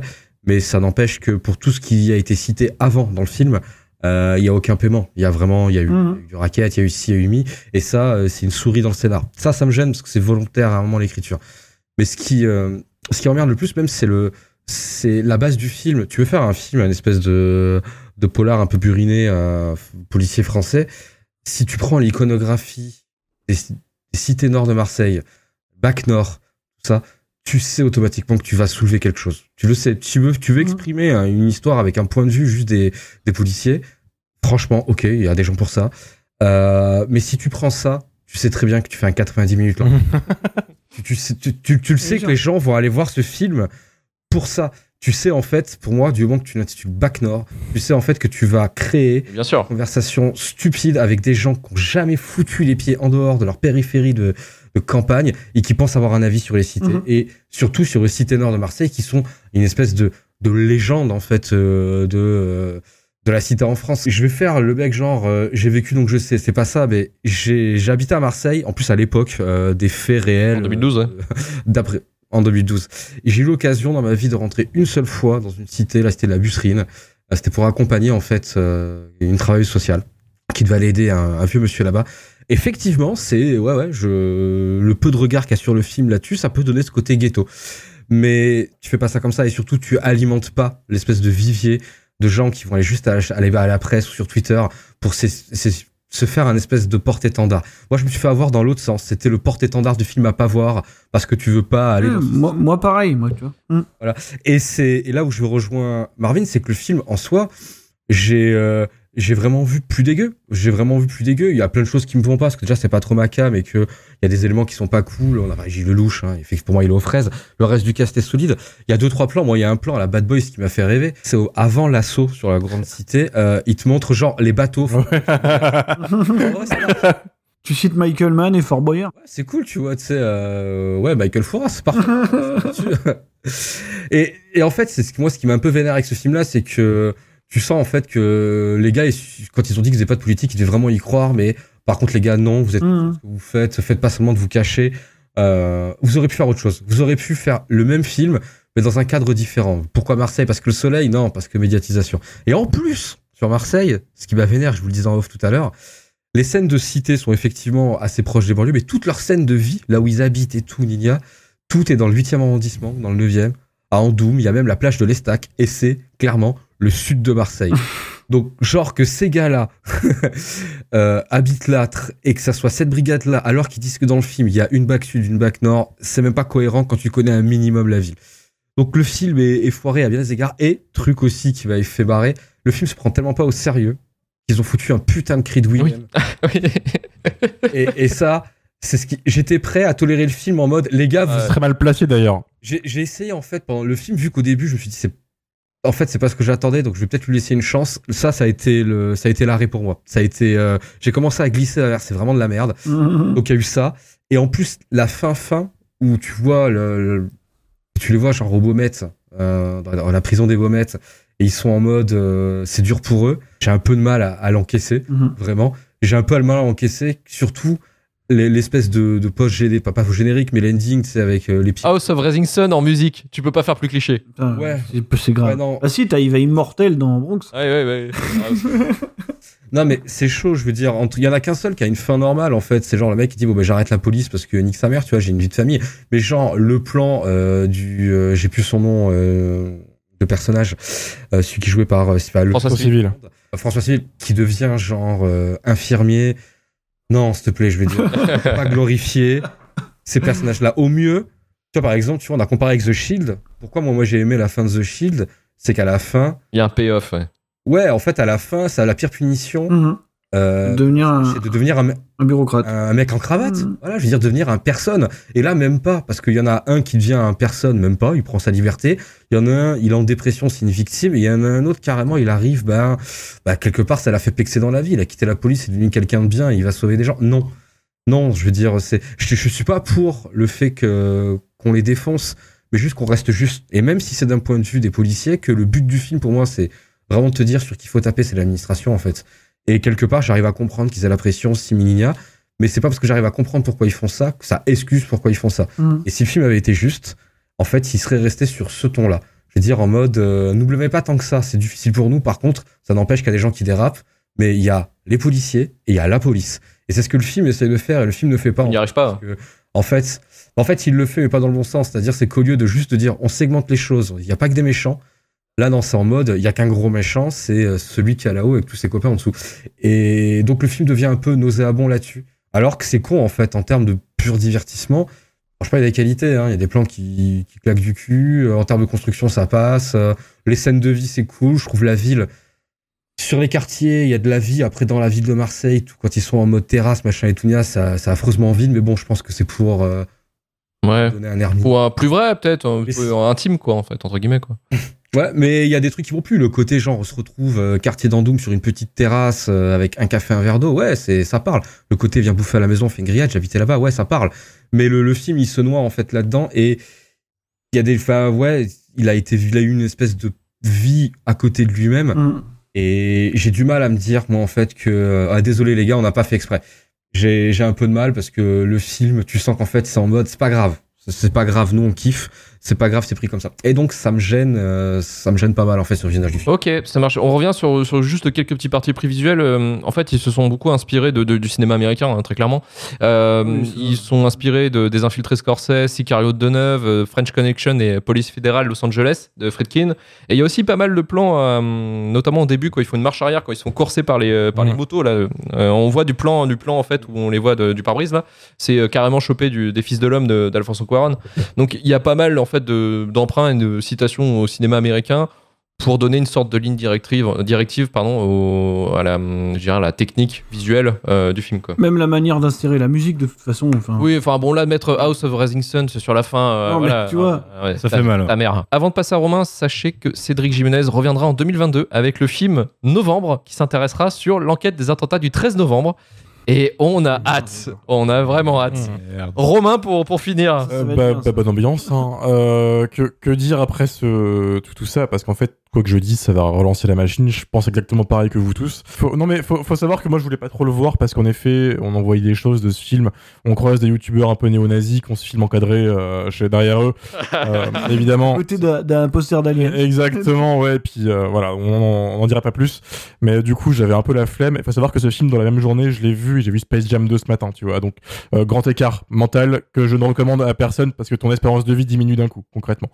Et le, le truc, si tu veux, c'est que pour moi, le, le genre du film de cité, euh, c'est plus la peine d'en faire. En 2011, euh, Marseille a tout dit avec la vengeance. c'est pas la peine d'aller plus loin. Euh, c'est le reste ne fait que reciter, ressasser le. Voilà, c'est pas la peine.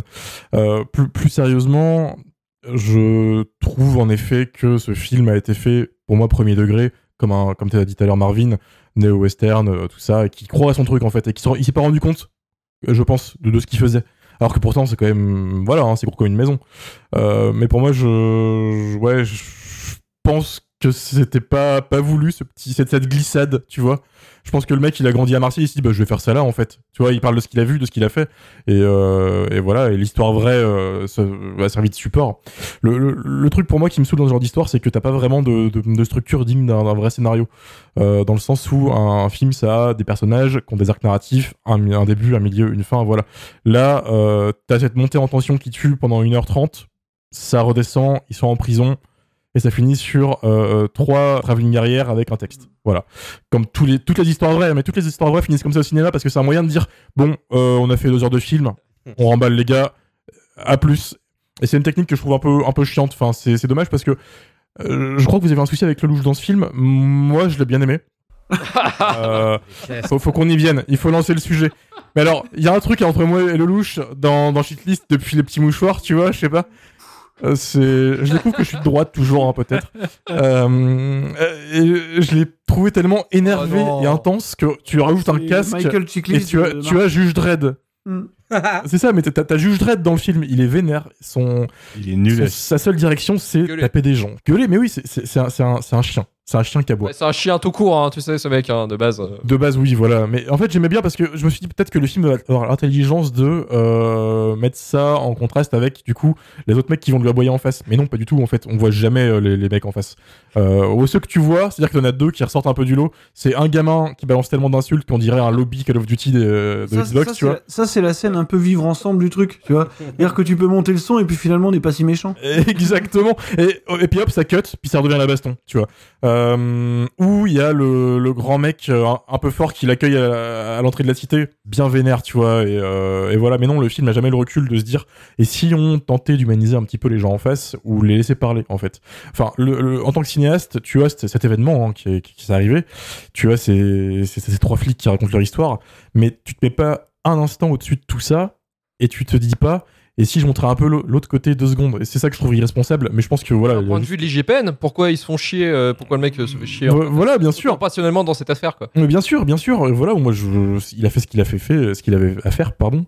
Euh, et, et voilà, je trouvais ça techniquement très très propre. C'est nerveux, hein, c'est très nerveux. Et je trouve que la fameuse descente dans la cité était très bien réalisée. T'as des plans qui pètent, c'est bien foutu, la musique est top, c'est bien monté. T'es dedans en fait. hein, je peux capter qu'en fait les gens aiment ce film. Bon, juste il y a eu ce rabattage médiatique qui a, fait du film cet étendard euh, des euh, droitards et euh, des gauchos. Bon bah voilà, c'est comme ça. euh, Mais non non, sinon moi j'ai bien aimé. Pour moi, c'est pas du tout un mauvais film. C'est pas du tout un film qu'aurait dû se trouver là ce soir, mais je suis content de l'avoir vu. C'est bien qu'on en parle, hein, parce que visiblement, il y a des choses à dire.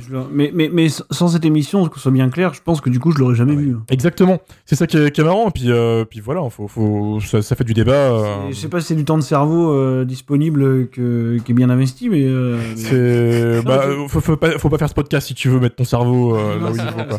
Non, mais tu vois, il y a des trucs qui sont bizarres dans le film. Tu vois, on parlait de justement de, de l'imagerie des, des, des, des quartiers. tu sais, ce truc un petit peu clipesque. Ouais, ouais, totalement. Ce qui est, ce qui est marrant, c'est que t'as quand même carrément des figures du hip-hop. Tu vois, par exemple, le grand type là sur son T-Max, là, c'est euh, un rappeur qui s'appelle Koffs, qui est assez connu, quoi. D'accord. Et ça me fait marrer de voir euh, que justement, ce soit ces mecs-là qui sont censés avoir le vrai vécu, tu vois, des cités et Mmh. tout.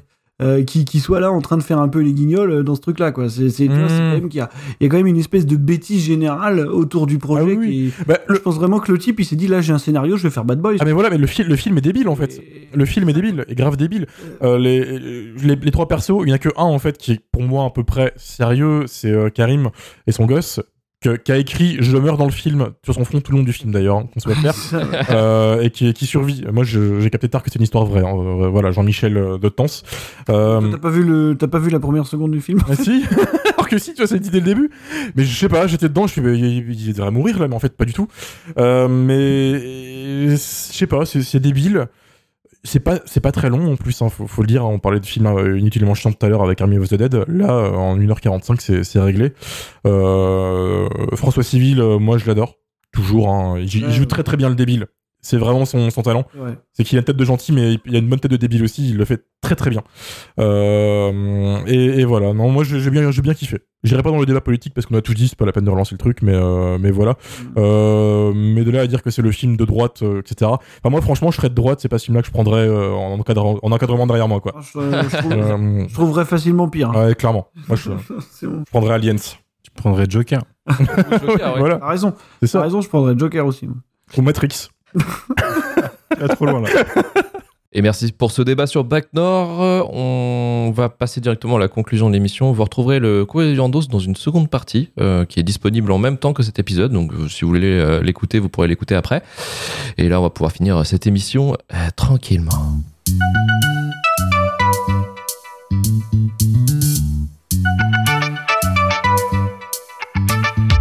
Merci Marvin, merci Romain, merci Karim. Merci. Et merci Manu. Retrouvez-nous bientôt pour un nouveau numéro pour vous parler du pire du cinéma. En 2022. En 2022, encore une fois. On est toujours debout, toujours là. Yes, on a fait euh, Fini quasi, Fini peut-être. quasi, quasi année complète. Hein. Pour le SAV. Rejoignez-nous sur Twitter, Instagram et notre Discord tout frais, tout neuf et toujours très bien animé par Marvin, hein, toujours. 5 étoiles sur Apple Podcast, Podcast Addict et Spotify. Vous pouvez désormais mettre vos étoiles sur Spotify si ça vous emmerde d'aller sur les deux autres plateformes. Retourvalturfu.com pour retrouver tous les épisodes de Shitlist RVLT du début de la fin. Partagez un maximum le podcast si cela vous a plu. Et d'ailleurs, on vous remercie d'être de plus en plus nombreux. D'ailleurs, euh, c'est notable. Euh, vous êtes de plus en plus nombreux à nous suivre et à nous écouter et à partager nos délires justement euh, sur Insta ou sur Twitter. Et on vous remercie, même sur Discord. Euh, la petite bande qui se fait sur Discord, c'est vraiment sympa de, de vous avoir. Bah, J'ai pas les noms en tête, je suis désolé parce que je suis pas très souvent sur le Discord. Mais en tout cas, je vois que ça bouge et je vous remercie très sincèrement. Et, enfin, on vous, on vous remercie très ouf. Et euh, en tout cas, on vous remercie également pour, pour tous, les, euh, tous, euh, bah, tous, tous les mails, tous les euh, messages que vous nous envoyez, tous les, euh, Les insultes. hein. les insultes aussi. Bon, très peu, ça va. Ouais, on prend, on prend. Ça va, c'est- On veut le clic, l'interaction. On mange à tous les râteliers, t'inquiète pas. Mais voilà. On s'insulte entre nous. de toute façon, ça nous suffit. Ça nous suffit amplement de s'insulter entre nous. Mais en tout cas, merci beaucoup pour votre fidélité et merci. Bah écoutez, bien, bienvenue aux nouveaux qui débarquent euh, peut-être sur cet épisode. On se dit à dans deux semaines. Allez, ciao. Bientôt. Salut. Ciao tout le monde. Salut, salut.